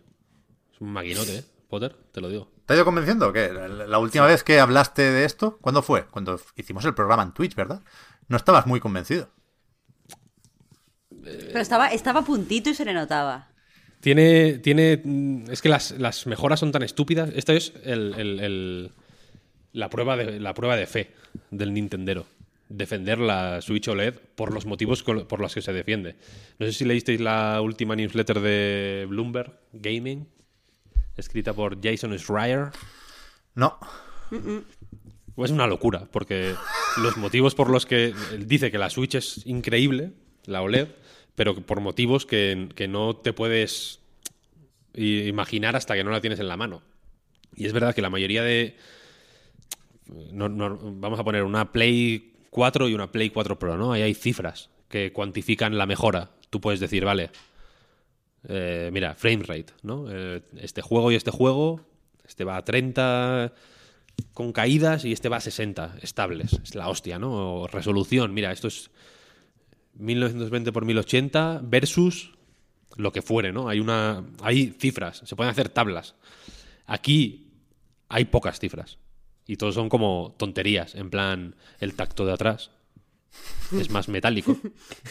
Mola más, está más fría, está más fresca la consola en general. El calor se disipa aparentemente mejor. Tampoco te creas que yo que he puesto ahí un... eh, ¿Cómo se llama esto que mide el viento? Vaya, no, no he hecho yo pruebas científicas.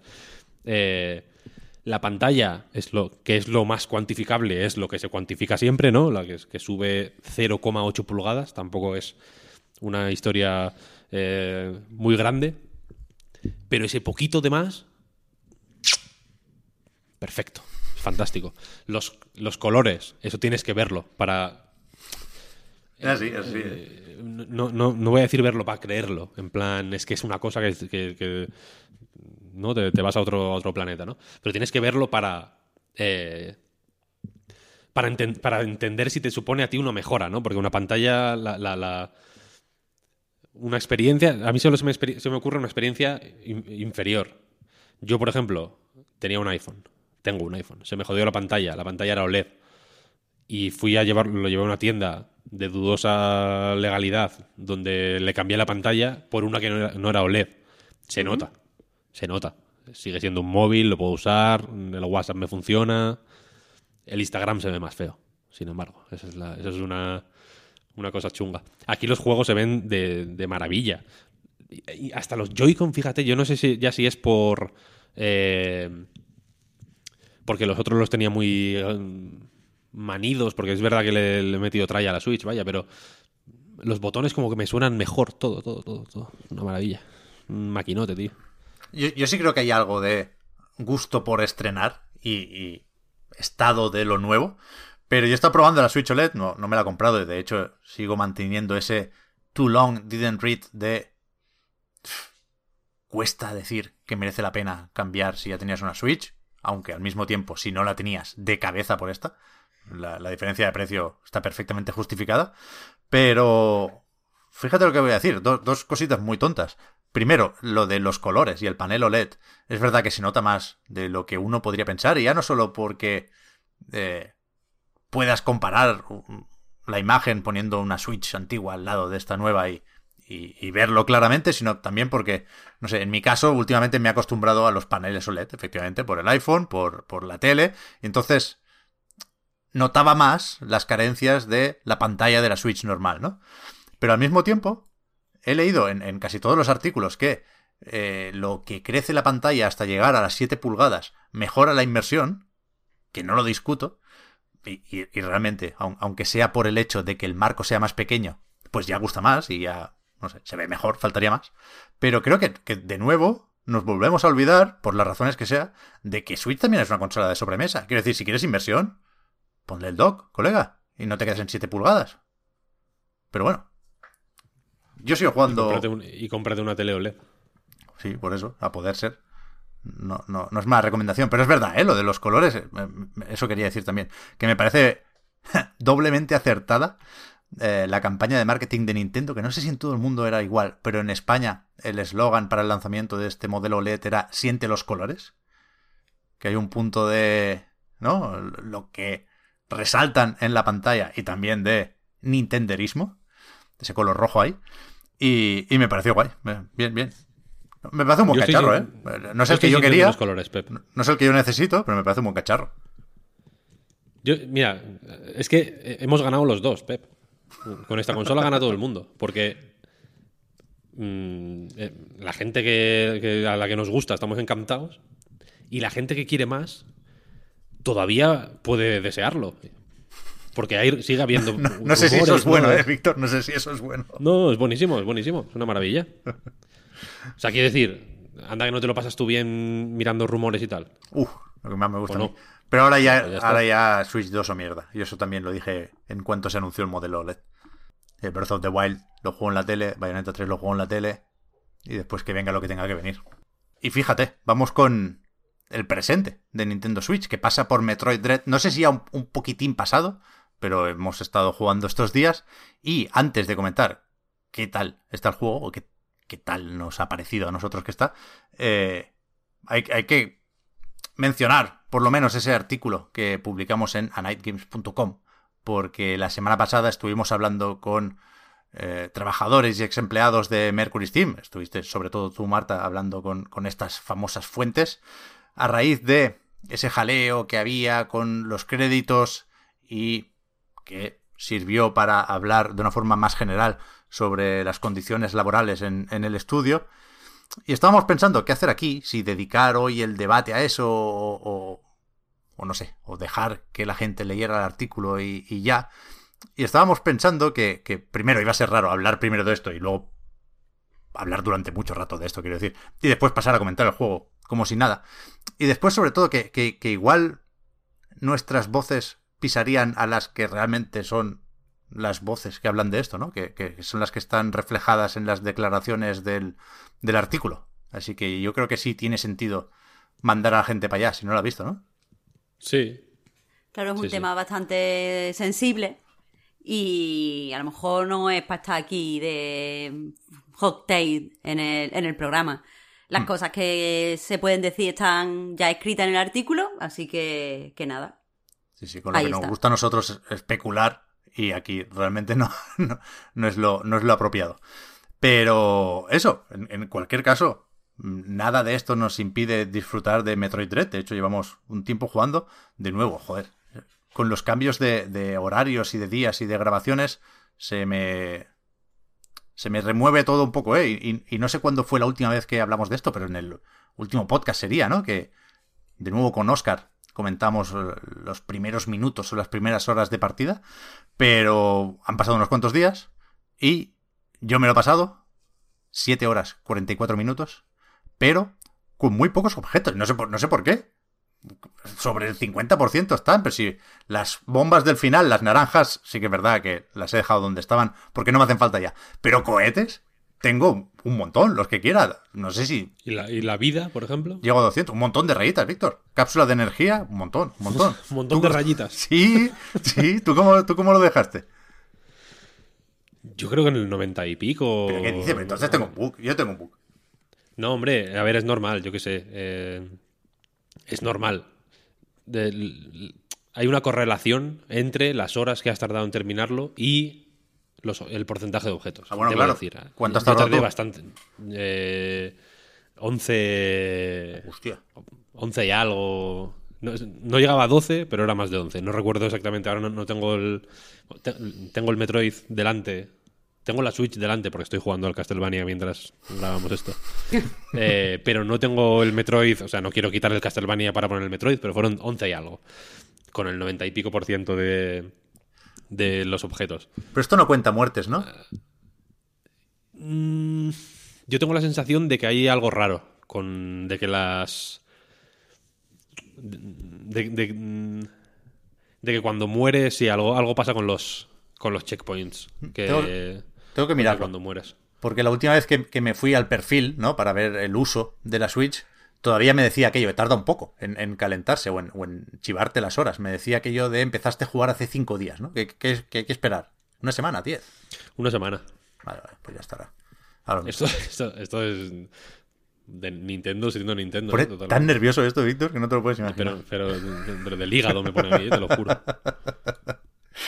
Entonces, ¿qué? Bien, ¿no? Bueno, es un juegaco. Yo creo, vaya. El, ya digo, estoy jugando a Castlevania. Pues porque salió tan. eh, Bueno, una semana antes, ¿no? Había salido o dos, el Castlevania Advance Collection este, que salió por sorpresa en la en un direct y tal. Y. Y claro, estoy de Castlevania en un sentido estricto, ¿no? De, de Castlevania y Metroid empapadísimo, porque llevo semanas jugando solo a Castlevania y a Metroid. Eh, y, y, y este creo que, est- que está demasiado bien pensado como para no... Como para... Lo digo sobre todo por, por algunas eh, críticas o quejas que ha habido de, yo qué sé, de David Jaffe, por ponerte la, el, igual el- el- la, la figura más conocida que, ha, que se ha quejado de cosas del Metroid. No, no es el único, ¿eh? ha, ha habido, aunque la acogida ha sido en, en general, o sea, unánimamente muy positiva, ha habido peña que ha dicho esto tal, esto cual. Eh, en mi caso, es que hay mu- muchas de esas críticas que ni me. que se. O sea, que, que me- que tengo que hacer un esfuerzo para comprenderlas. Y aunque sobre el. Aunque en la teoría lo veo. las veo razonables, en, en mi práctica, digamos. Es, es un juego eh, extrema, que me ha resultado extremadamente fluido. Eh, justo cuando empezaba a echar en falta un poquito de perderme y un poquito de explorar y un poquito de ir a buscar cosas y tal, el juego me lo daba. Es un juego que, que cuando, en cierto momento, no sé si te acuerdas que te dije en plan, joder, a mí me- se me está haciendo facilísimo. Sí, sí, sí. Eh, se me estaba haciendo un poco fácil. Y, y justo llegué a un boss que se me hizo un poco. No, no sé hasta qué punto tener miedo a los spoilers ahora tiene sentido, pero bueno, llegué a un boss que se me hizo un poco más difícil y fue como, hostia, mola. Y, y luego pasa una cosa que hace que el juego sea un poquito más difícil de pronto, todo, todo el mapa. Y pensé, fino, fino, porque justo lo estaba echando en falta. Empezaba, empezaba a, a querer un poquito más de esto. Eh, es un juego que, que es que hace, hace, hace muchas cosas que me parecen extremadamente inteligentes, sinceramente. Y que. Y que responde muy bien a lo que tú haces con él. Quiero decir que. que, que, por ejemplo, como es habitual en los Metroids, ¿no? El, el hecho de que el mapa ahora esté más conectado, ¿no? Porque hay muchas. Hay teletransportes, hay como muchas formas de ir de un lado para otro, tal y cual. Eh, con otra serie de peculiaridades como las zonas EMI, digamos, ¿no? Donde están estas zonas donde están los robots eh, que te persiguen y que son invencibles hasta que haces tal, hasta que consigues tal objeto y tal, que es una de las grandes novedades. eh, que me parece muy, muy complicado eh, saber dónde poner las vallas para que eso no se te vaya de madre, sobre todo, a- sobre todo en cuanto empiezas a pillar por los primeros power-ups, pues igual son un poco más eh, contenidos, ¿no? Aunque incluso con la morfosfera que tardas un poquito en encontrarla, pues bueno, tampoco te abre muchos caminos eh, de, de- de primeras, pero cuando consigues el dash este, por ejemplo, ahí puedes trucar el juego de 7000 maneras. Puedes llegar a sitios que no estaban previstos si consigues forzarlo de la manera oportuna. Cuando consigues el gancho ya ni te cuento. Eh, y aún así, el diseño del mapa es tan fino y tan contenido que hubo un momento que abusando del dash llegué a, a otro mapa, a, otro, a otra región del mapa. Y pensé, mira que soy puto listo, que me voy a pasar el juego. Antes de, me voy a hacer aquí el, el- el atajo de los speedrunners. Y justo llegué a un sitio, me deja- el, el juego me dejó explorar un poquito. Y llegué a dos eh, callejones sin salida que estaban bloqueados por habilidades que, iba a conseguir muchísimo después. Además. Y, y pensé, que hijos de puta. Esto ya, esto alguien, alguien lo, lo intentó hacer y, pensó, mira, sería divertido si les diéramos la, la esperanza vacía de que van a poder hacer esto, ¿no? Y, y eso el juego lo hace constantemente, todo el rato, todo el rato. Hubo un momento que pensé, joder, estaría muy guapo hacerle un parry a una puerta para abrirla. Y, y te juro que cinco segundos después encontré una puerta que hay que hacerle un parry. Que hay varias en el juego, ¿no? Pues encontré la primera. Y como eso, muchas veces, eh, pues yo qué sé, deslizarme por debajo de cosas que no, que, que- que no sabía. eh, o sea, que, que el juego no me había indicado de forma explícita que me podía deslizar por debajo de ellas, como jefes y así. Uf, increíble. Creo que es muy. eh, res- mm, responsive, digamos, ¿no? Sí, no, sí. sé cómo, no sé cómo decirlo. Que, que, que, que te, te, te lanza guiños, aunque no siempre puedas hacer literalmente todo lo que tú quieras, pero el juego te lanza suficientes guiños dando a entender que sabe lo que has querido hacer Eso es. eh, como para que sea un, un súper gustazo mm, fulminárselo de, de un tirón. Yo conozco a mucha gente que se lo ha pasado en dos días, porque, porque, porque tiene algo, es un, tiene es un ritmo, un- unos pesos, unas inercias, lo que sea, no sé, algo de, la- de lo que ocurre a nivel mecánico en el juego, que hace que sea, eh, joder, irresistible. Siempre tienes un par de sitios a donde ir. Siempre el mapa se me hizo un poco. Al principio me parecía una gran idea que fuera que estuviera tan lleno de, de iconitos y tan. Bueno, tan lleno de iconitos. O sea, tan, tan bien señalizado, digamos, ¿no? Tan bien eh, marcado qué tipo de puertas cada cual, ¿no? Dón- Dónde están las zonas de fuego, las de hielo, tal, para.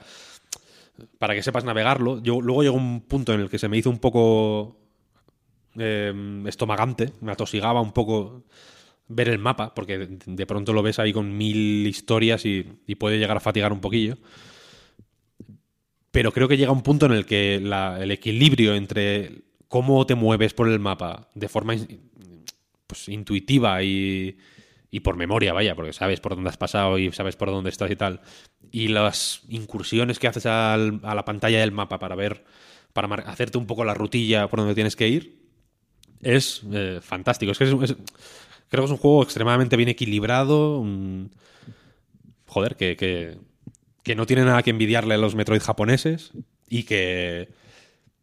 Y que. Y que o sea, y que con inteligencia hace evolucionar el anterior Metroid de Mercury Steam, el de 3DS, Hmm. porque es más, es un poco lo mismo, pero más, digamos. No, no creo que es- se pueda enfadar nadie si, si se dice eso.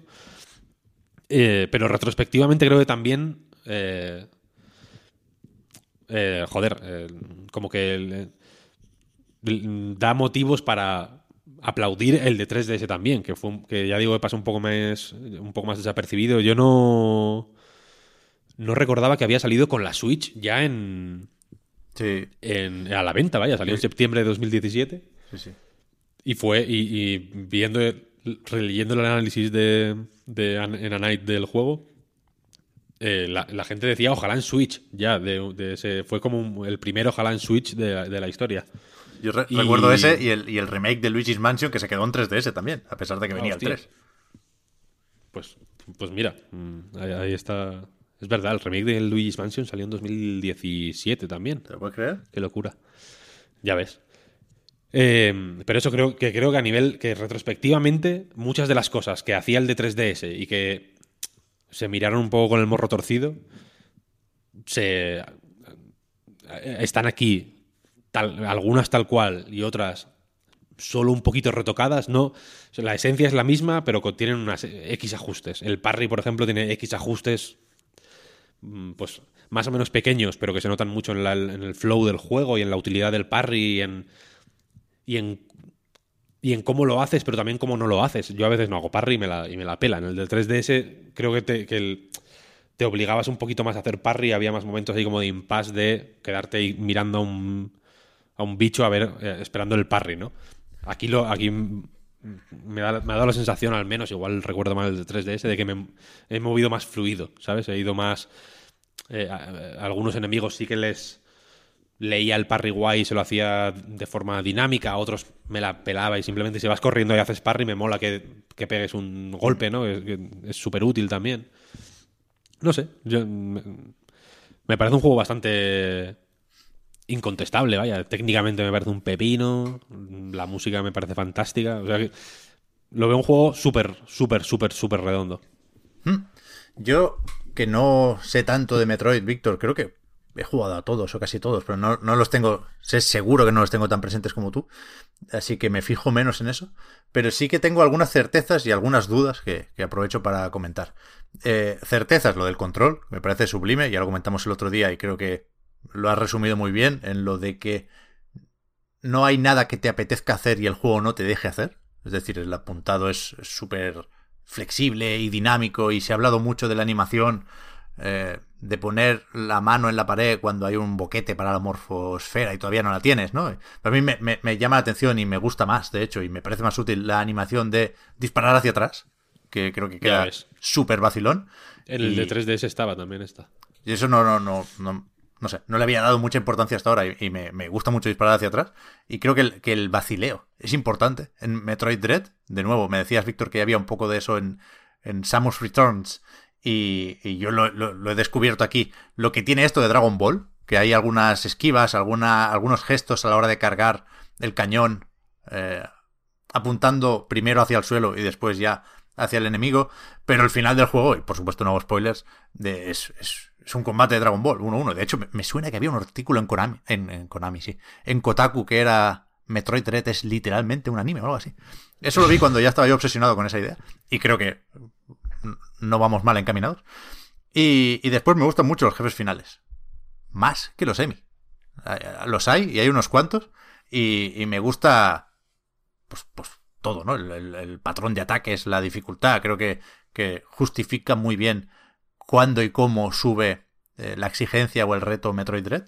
Y no sé si todos me mataron, pero en, casi todos, desde luego, hubo esa pequeña historia de hostia, esto es demasiado difícil, aquí se han pasado, ah, bueno, no, espera, que aquí le puedo hacer parry, el momento de eh, hacer un parry en un ataque que no es muy, muy evidente, porque hay un destello, pero no es ese destello rojo al que nos vamos siempre con bayoneta, ¿no? A veces es más sutil, a veces el enemigo es tan grande que el destello no lo ves muy, muy claro, pero cuando lo haces y enlazas una especie de Quick Time Event o una escena así más cinematográfica en la que puedes seguir disparando y aprovechas para soltar ahí 15 o 20 cohetes, eso da un gusto que no veas. Eso es increíble. Y, y después las, las, las dudas, que, que no son cosas que no me gusten, ¿eh? son cosas sobre las que todavía no tengo una opinión muy formada. Aquí meto a los semi, que al principio me gustaron mucho y después me molestaron porque creo que condicionaban en exceso la exploración, ¿no? De las poquitas cosas que se indican en el mapa de Metroid Dread. Una de esas es eh, dónde está eh, esa especie de, bueno, ¿no? ese cerebro que te da el arma con la que puedes derrotar al Emi de turno, ¿no?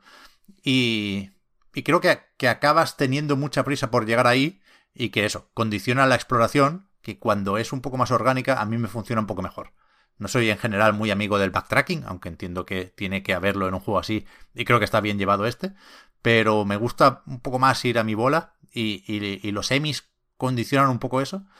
Y después creo que al principio crees que va a haber más formas de resolver los enfrentamientos contra los distintos semis que, están por ahí desperdigados y, que cada uno eh, pues tiene su región delimitada, pero una vez consigues el cañón este cargado, omega o, o como coño se llame, lo que tienes que hacer es casi siempre más o menos lo mismo. Alguno tiene una compuerta de más, alguno tiene un puntito más de puzzle, pero desde luego no es una constante eh, eso del puzzle, y, creo que podría haberlo sido. Y después en, el tema de los bloques también tengo dudas. No tuve grandes problemas para encontrar qué bloques había que romper, que es una fuente de frustración de esas que comentabas, Víctor, con, con Jaffe y compañía, que yo, por ejemplo, se ve que, que en cierto momento te dicen a modo de tutorial, tú vete disparando por si acaso. Yo ese no. Para mí es un poco eh, exageración. First world problem. Eso, eso yo no lo vi, pero tampoco necesito que me lo digan, ¿eh? Ya digo, me, gusta ir disparando por si acaso. Pero sí creo que el juego se acaba apoyando demasiado en eso. Y hay un, un ítem que tiene algo que decir al respecto. O una mejora. Ah, por cierto, entre las certezas se me ha olvidado una de las más importantes, que es que creo que la progresión es, espectacular, es de manual. Increíble, increíble. Como te van dando todo el rato más cosas, más cosas, y tú vas pensando, es que ya no me caben, es que no voy a saber cómo usarlas, ya no me acuerdo de los botones. Pero, pero sí te vas acordando, claro, y sí agradeces todas las mejoras y, todo el aumento del arsenal.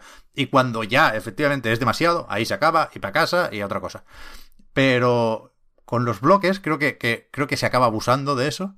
Y creo que, que es la parte más gamey del juego porque acaba viendo bloques de todos los colores y parece hay partes del mapa que casi parecen un poco un poco Tetris o un poco Columns y en cualquier caso también entiendo a quien me lo defienda porque aquí hay algo que nos desarma, algo ante lo que nos rendimos, que es lo de meter juegos dentro del juego.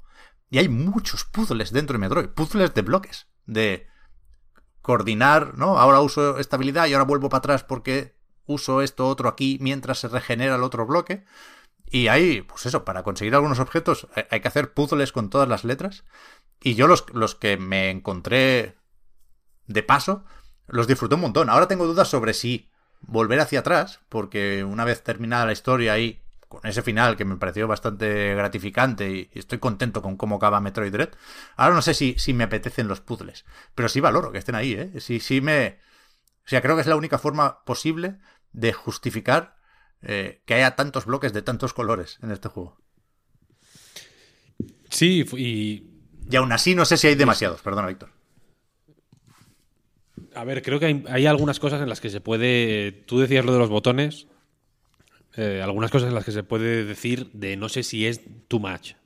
Y yo, y yo, por ejemplo, sí me hice un pequeño lío con la, con la botonada debo decirlo. Llega un punto en el que hay mucho gatillo involucrado en, los movimientos.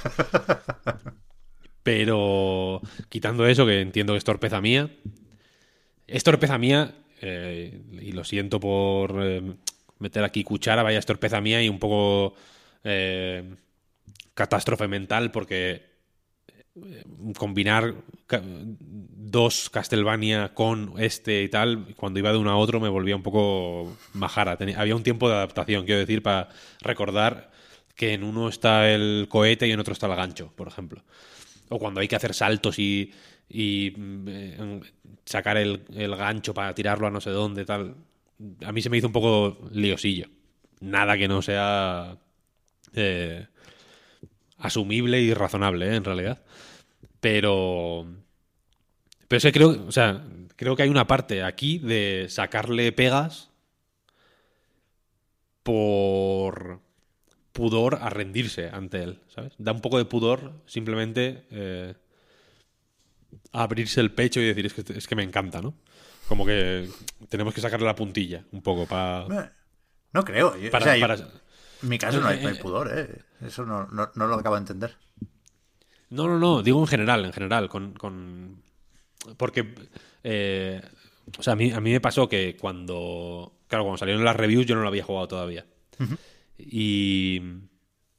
Y se llevó unos cuantos dieces no insignificantes, quiero decir, no el 10 de un del típico blog que por algún motivo está en Metacritic, sino sino un 10 de Nintendo Live, por ejemplo, que tampoco es es- o- obviamente es Nintendo Live, ¿no? Se llama Nintendo Live. Insisto porque, porque está, está bien saberlo, pero, pero tampoco regalan los dieces, quiero decir. Y Metroid no es una... eh, o sea, no- Me- Metroid no es una serie de 10, ¿sabes? O sea, que, que digas, joder, es que todos los Metroid tienen un 10, ¿no? En la historia. Son, es la típica... Es como Zelda, ¿no? Que de pronto todos los Zelda son un 10 para alguien Ya. Es, es- más cuestionable. Y, y este, joder, el entusiasmo fue tan bestia que pensé, esto es lo típico, ¿no? Eh, que como nos ha pasado a nosotros o, pasa en, con cierta frecuencia, de hecho, ¿no? Se nos ha calentado la boca y tal. Pero es que no, es que es, es que es la hostia. Es que es fenomenal, es un juego fenomenal. Y, lo, y, y las... Y lo que, a lo que voy es que estas movidas de que el gancho me parezca que me hago un lío tal o que las paredes invisibles que personalmente a mí tampoco me han causado ningún problema no, no lo veo o sea, me parecen mm, ¿cómo decirlo? me parecen acci- accidentes del terreno pero no no, no fallos ¿sabes lo que quiero decir? son cosas que bueno eh, eh, son así ¿sabes? Porque, a ver, las, las paredes los, mm, paredes con hueco y tal y cual. eh, si a alguien le han parecido estas muy locas, que juega Super Metroid, que es un juego infinitamente más simple, porque es mucho más antiguo, evidentemente, y, y tiene cada movida de, de paredes mm, ocultas, o sea, de huecos ocultos en paredes y tal, que, que son eh, acojonantes. Quiero decir que hay una parte de. eh, luego ya podemos discutir si quieres si es algo que hay que modificar o eliminar o evitar o lo que sea, vaya, pero hay una parte de ADN de Metroid, de este tipo de Metroid eh, en 2D, ¿no? El Metroid que, del que viene lo de Metroidvania, Claro. que, que pasa necesariamente por, por estas paredes ocultas. Sí, sí. O sea, con, por estos huecos en, en las paredes y por... Y, y es que la gente que... O sea, yo, yo tengo una memoria siempre muy nítida de jugar a Metroid así, disparando para todos los lados, ¿sabes? por, si, por si acaso. Yo estoy un poco ahí también, ¿eh? O sea, me parece claramente un muy buen juego, seguramente un juego excelente. Y si acaso tengo dudas, de nuevo, sobre lo de clásico instantáneo. A mí lo, lo que me sorprendió de esos análisis que decías, Víctor, más que los dieces, no sé si me están dejando de gustar las notas, espero que no, pero me más que un 10 Tomo- me sorprende nota.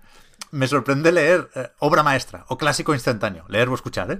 Y, sobre eso le estoy dando vueltas todavía. Pero vaya, puede ser, ¿por qué no? Sí, sí, supongo que si te gusta especialmente la saga, eh, ya- yo ahora no estoy muy por perderme en los juegos, ¿eh? Me molesta más que otra cosa el, el dar vueltas para arriba, para abajo sin saber dónde ir, pero desde el respeto por el nombre y por la herencia de Metroid, creo que hay que, hay que entender que el juego es así y tampoco he tenido grandes problemas, ¿eh? No he estado muchas horas perdido, al revés.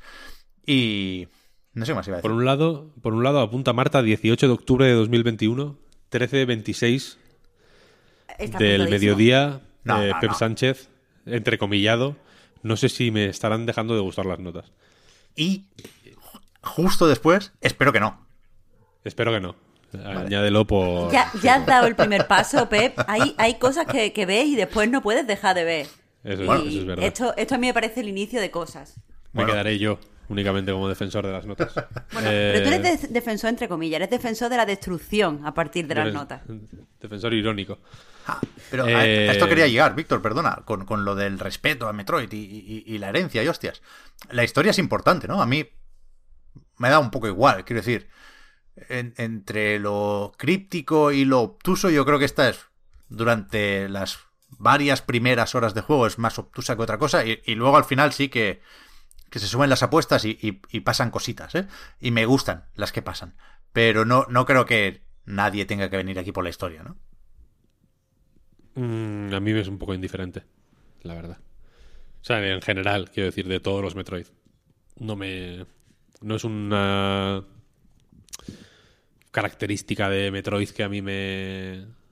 me interese, sinceramente. Más en Prime, Tampoco, tam- tampoco hay mucha, en realidad, ¿no? Hay un par de momentos. Hay un momento un poco ridículo, eso es lo que. Es que no, no quiero hacer spoilers, pero hay un momento en el que te sueltan una chapa que flipas de la puta nada y luego justo hay un combate súper frenético y súper guay en realidad. Y, muy, y el primero de ese tipo que tienes en todo el juego es una cosa muy única y tal y cual. Y, y si te matan, cuando te matan, no, no si te matan, cuando te matan, porque es el típico, el típico boss o, o enemigo diseñado para que te mate más de una vez. El checkpoint te deja justo antes de la chapa. Entonces, eh, la chapa est- está ahí en forma de más menos, que es más. Y luego menos para omitir escenas. Y, te- y la chapa es importante, ¿eh? es, es de. Es, es, joder, una exposición larga de, de- de dónde está la, la cuestión. A mí, es lo que, a, mí es, a mí es lo que menos me gusta, vaya, la historia. Momento terapia, por cierto, ya que has dicho lo de más menos, a ver si me tranquilizas un poco, Víctor. ¿Tú le dabas al menos a veces para sacar el mapa? Yo creo que no. Hostia. Es así, ¿no? O sea, el menos es menú de opciones y el más es mapa. Sí. Y, y yo todo el rato lo intentaba al revés. Me vi el menú de pausa más veces. Uh. Nos Y hacemos cada mayores, uno ¿eh? tiene sus, claro, sus taras mentales. Desde luego, desde luego. Que, y- y por. O sea, lo que- otra cosa que quería decir, aparte de lo de las notas de Pep, y, y no tengo mucho más que añadir, de hecho, es que. eh, hay muchos juegos de Nintendo, tengo yo la sensación, que. Por, al- por algún motivo, el discurso público, la opinión tuitera y de foros y demás, ne- necesita constantemente como alzarlo como clásicos y tal y cual cuando no, no creo ni que lo necesiten. A mí este juego me parece primo hermano de Luigi's Mansion 3, que es un juego del que yo no me atrevería a decir que es un clásico instantáneo o no, una, una cosa, un antes y un después, pero que tiene una solidez y un está pulido de una forma y está hecho con un mimo suficiente y está y es redondito de una forma muy Nintendo. Es un, buen juego de Nintendo, como, o sea, tanto Luigi's Mansion como este, de los que a otras compañías no le salen. Simplemente, porque, porque o les salen clásicos instantáneos, efectivamente, obras maestras o cosas así acojonantes, o, eh, o juegos que están bien, ¿no? Que, puedes disfrutar y que es, y que eh, tal. Es un tipo de solidez que no es la solidez de Scarlet Nexus, por ejemplo, por ponerte un juego que también me parece muy bueno. Mira, es otra cosa que, este no hace aguas. O sea, hay una serie de juegos de Nintendo que no hacen aguas, aunque no sean la repanocha tampoco si te pones ahí a, a buscar las cosquillas. Les da igual, quiero decir, ¿sabes? Es, es indiferente que les busques o no las cosquillas. Son como son y no te deben nada. Y son juegos muy, muy cerrados, ¿no? Que de este me ha gustado mucho la sensación de este es el juego, ¿no? Y puedo hacerme una idea de este juego en base a esto. No tengo que esperar a DLCs, ni a parches, ni a pollas. ¿sabes? No hay. No, no tengo expectativas de, de volver a jugar a Metroid Dread en el futuro y que sea otro juego, ¿sabes? Cuando me lo juegue otra vez dentro de un año o dos, sé que va a ser el mismo juego. Y eso me parece. Tiene una atemporalidad, como Luigi's Mansion 3, vaya. Muy.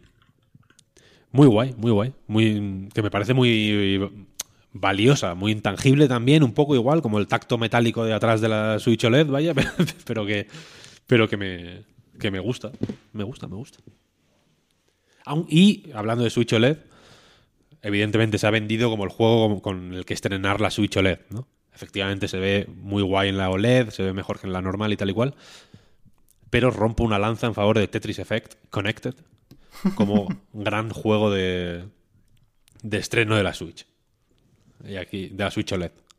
Entre paréntesis, modelo OLED. Y hasta aquí mi intervención.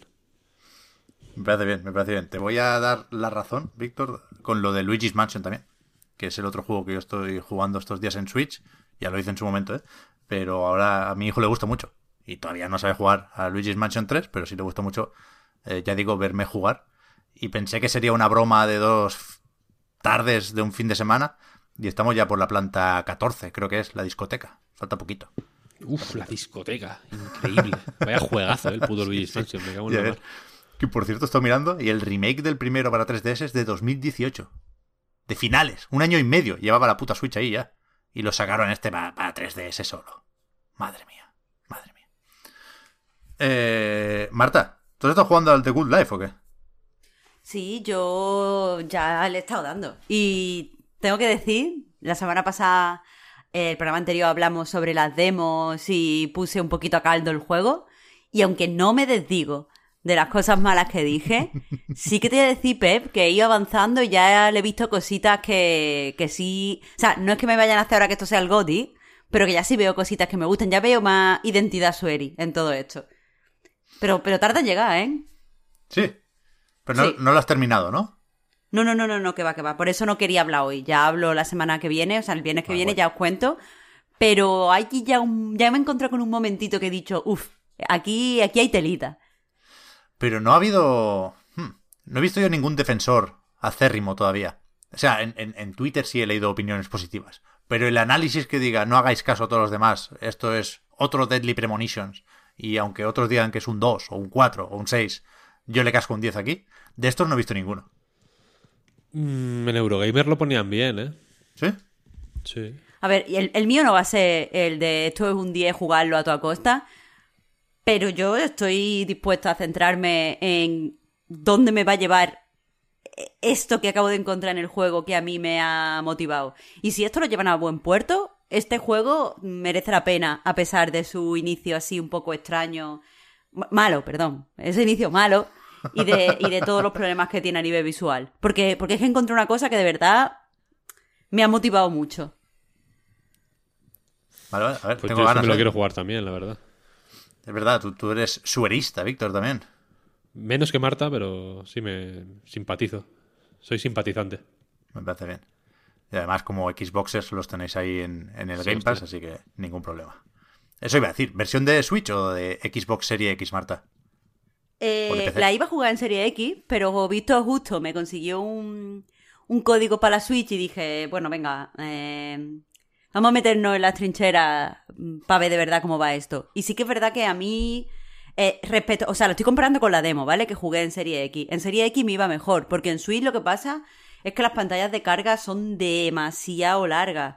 Pero que, que a mí ya te digo que no soy especialmente quejica con estas cosas, pero es que aquí eh, desde el momento, por ejemplo, en el que eh, te deja, o sea, ves la animación de que te deja la, la furgoneta en el pueblo, hasta que aparece la señora y se inicia ya el diálogo, hay una pantalla de carga. Yo qué sé, que yo, yo estaba pensando, bueno, me la voy a dejar aquí, voy a ir al baño, y ya cuando vuelvas, y eso ha vuelto el juego, yo qué sé. Y, y era intolerable. Y en la demo, esa misma pantalla de carga que jugué en, en- en Serie X fue mucho más tolerable. Ya. Eso O sea- el. El. Joder. Disco Elysium. Sí. Por lo visto en Switch también tiene el problema de que son como 30 segundos las pantallas de carga. Pues, pues algo así es aquí. Yo te- lo tengo en Switch, el disco Elysium, pero todavía no lo he probado, así que no sé decirte. Pero hay gente que dice que no es para tanto, ¿eh? ¿Sí? Sí. Me fiaré más de ti entonces. Ya, ya os digo. El viernes, el viernes que viene os cuento. Pues si queréis aprovecho yo para hablar un poquitín de Kimetsu no Yaiba, o Demon Slayer, o Los Guardianes de la Noche, que se dice por aquí.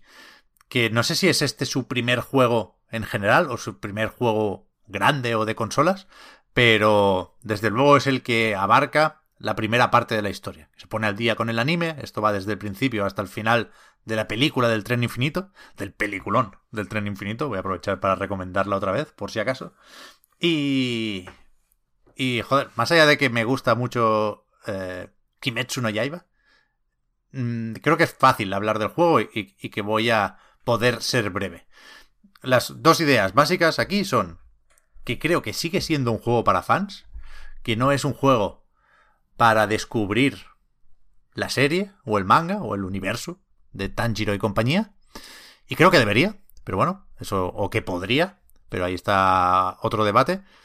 Y después, la, segunda cosa con la que se define esto es que eh, CyberConnect 2, el estudio japonés responsable de los Naruto Ultimate Ninja Storm, aprovecha aquí la plantilla con cierto descaro y, y no creo que sea un, problema eso. Eh,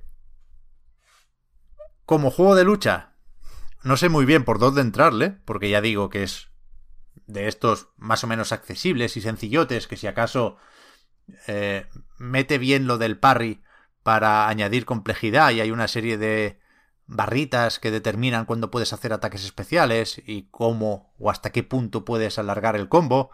Y después están las otras barritas, que son las que sirven para hacer los, los ataques más especiales, los que tienen eh, esa pequeña cinemática alrededor, los que son más espectaculares y que en cualquier caso se siguen haciendo todos en el caso de PlayStation con el R2, con lo cual no hay aquí que memorizar ni grandes cadenas ni grandes secuencias de comandos, pero, pero tampoco es un juego de lucha especialmente cojo. He, he echado tres o cuatro combates online y me lo he pasado bastante bien, aunque no es un juego de Evo, no se viene aquí por la lucha. Y sí se viene aquí por el modo historia, que es un poco lo de siempre. Eh, los combates están más o menos bien en el peor de los casos y son un festival del otaku en el mejor de los casos. Y entre medio, pues, pues toda la escala, no sé si de colores o de grises, ¿no?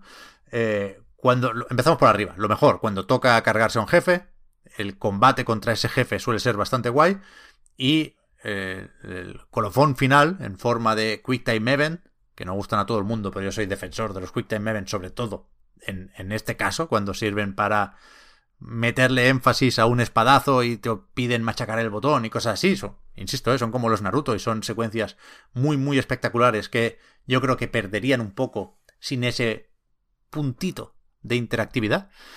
Y, y eso está muy bien. Lo que pasa es que, claro, la historia es la que es, con lo cual escenas así de memorables, pues te caben tres, cuatro.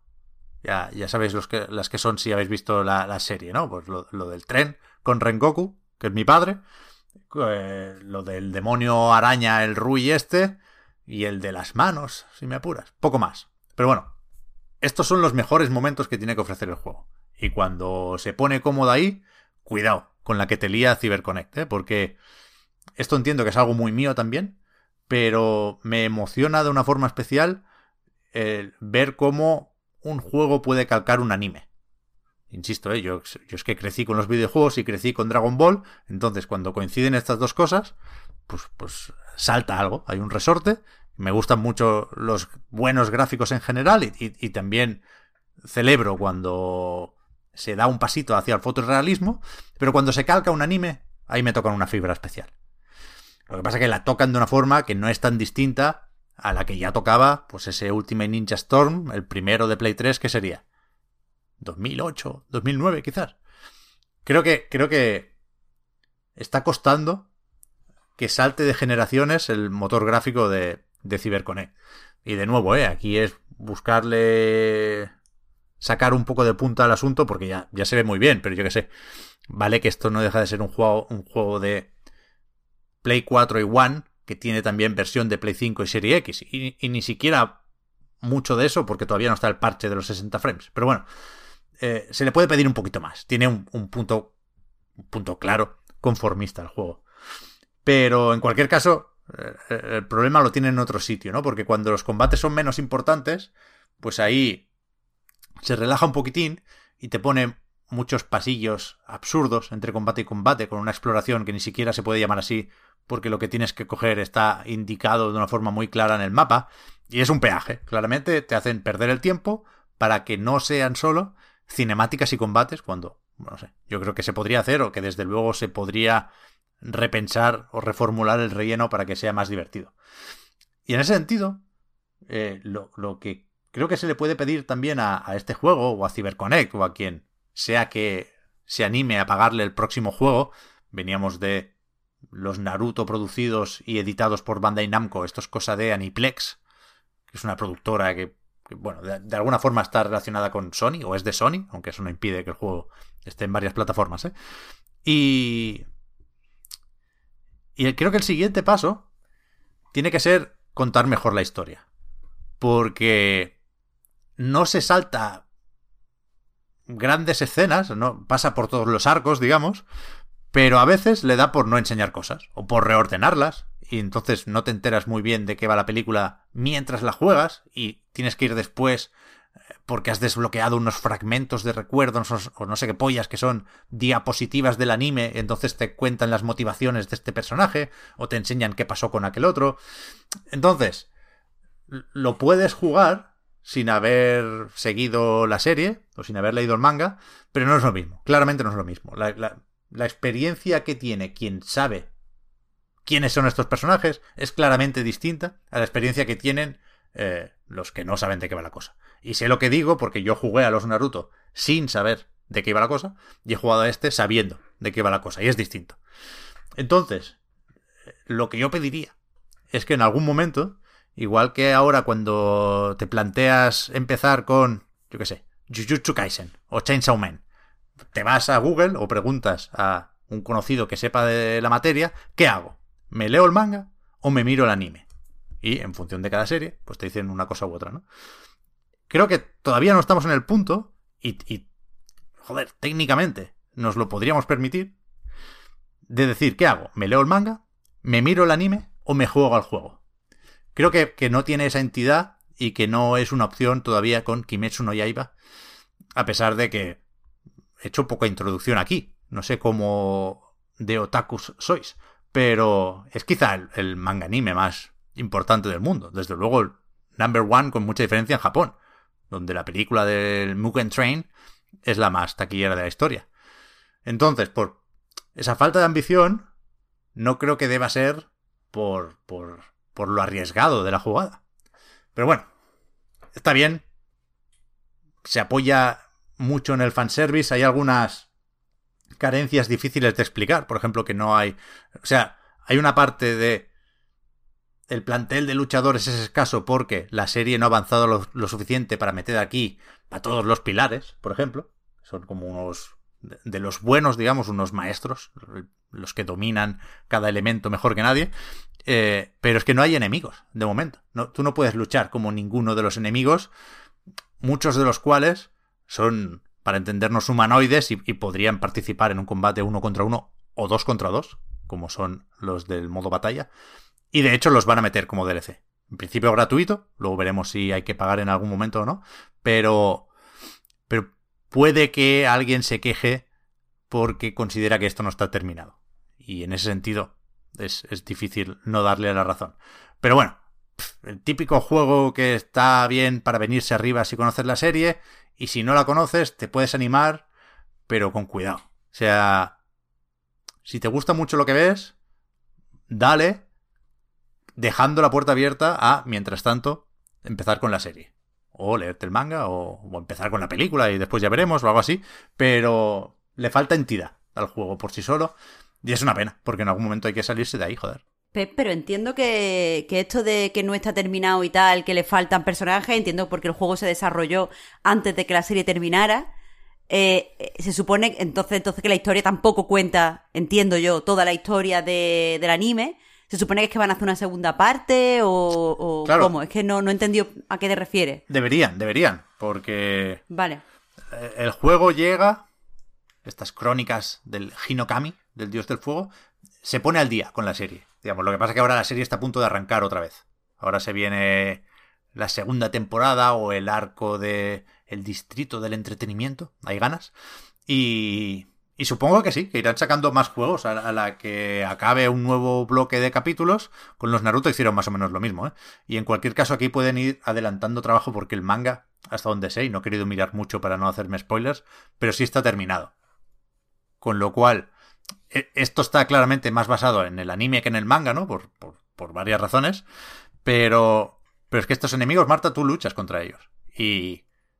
Tienes. O sea, están preparados para poder ser controlados. Entonces, yo, esto en concreto de los enemigos, no, no, no entiendo la decisión. Y. Y, es, y, era algo evidente que te iban a, a, sacar en todos los análisis, como efectivamente han hecho, ¿eh? Y a lo mejor no cambia de una forma brutal la valoración, pero son de esas cosas difíciles de entender. Que, y, que, y que creo que, que, se deben mencionar, vaya, porque es verdad que se hace raro. O sea, aunque sea por cuando te pones a, a, a probar combos en el modo práctica, no puedes poner a, a, un bicho feo delante. Tienes que pegarle o a tu maestro, o a tu hermana, o a tu colega. En plan, no, joder, ponme un bicho, por lo menos uno, para, para el sparring, ¿no? Y bueno, no sé, nunca podemos estar del todo satisfechos con, con, los juegos basados en manga anime. Y entre otras cosas por esto. Aquí, por cierto, no lo he dicho y, creo que es importante, por lo menos si tenemos la música de la serie, que se agradece, porque acompaña muy bien. Las voces de, de los personajes en japonés son una pasada. O sea, me flipan, sobre todo Zenitsu, que le tenía un poco de manía y ahora me parece el mejor. Y, en ese sentido, bien, ¿eh? O sea, no, no, cutrea por ahí el juego en absoluto. Se, se, lo han tomado en serio. Pero después hay estas cosas que son, son difíciles de entender. Y, por ejemplo, yo no he podido jugar a la versión de Play 5 porque el código que nos mandaron es de Play 4 y no se actualiza. Aunque el juego que cualquiera puede comprar si es eh, con parche o, ambas versiones, ¿no? Play 4, Play 5, Xbox One, Serie X o Serie S. Pero a mí no me deja actualizarlo. O sea, a mí me, si voy a la PlayStation Store, me dice que no lo tengo el juego. Y, sé que no voy a poder pasar la partida a Play 5 porque el Push sí lo probó, entonces no, sé qué voy a hacer aquí. Pero si, si, si tienes la versión de Play 5, que existe, con la cajita blanca y tal, el juego sigue sin ir a 60 frames. Entonces no sé si les han podido las prisas, si han querido sacarlo antes de que llegue a Crunchyroll la nueva temporada o qué, pero pero hay un punto de prisa aquí que no que no tiene ningún sentido, lo podrían haber rematado un poquito mejor. Quiero decir, mucho rollo para contar que el próximo parche, que creo que sale este mismo mes, debería haber estado de lanzamiento. No tiene ningún puto sentido que hayan hecho esperar este tiempo. Por contenido y por prestaciones.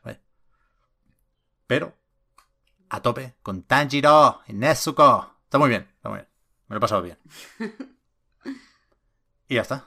Ya está. Yo creo que hasta aquí lo de Kimetsu no Yaiba. Hasta aquí la parte de a qué hemos estado jugando estos días y hasta aquí, por lo tanto, el podcast Reload, que si no hay noticias de última hora, voy abriendo una pestaña por aquí, me dispongo a despedir, no sin antes recordar que tanto este podcast como anightgames.com son proyectos posibles gracias a vuestras generosas aportaciones, patreon.com barra anightreload para más información.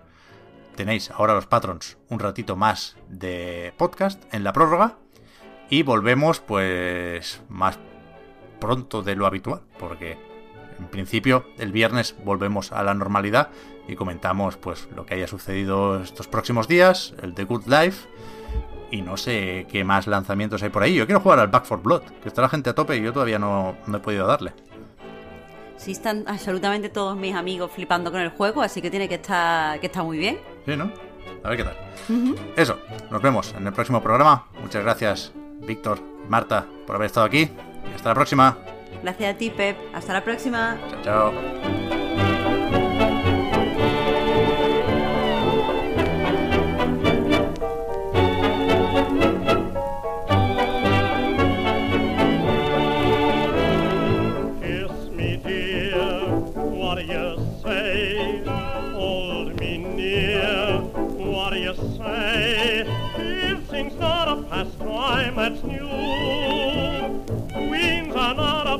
It, so you should love it. Show some pep.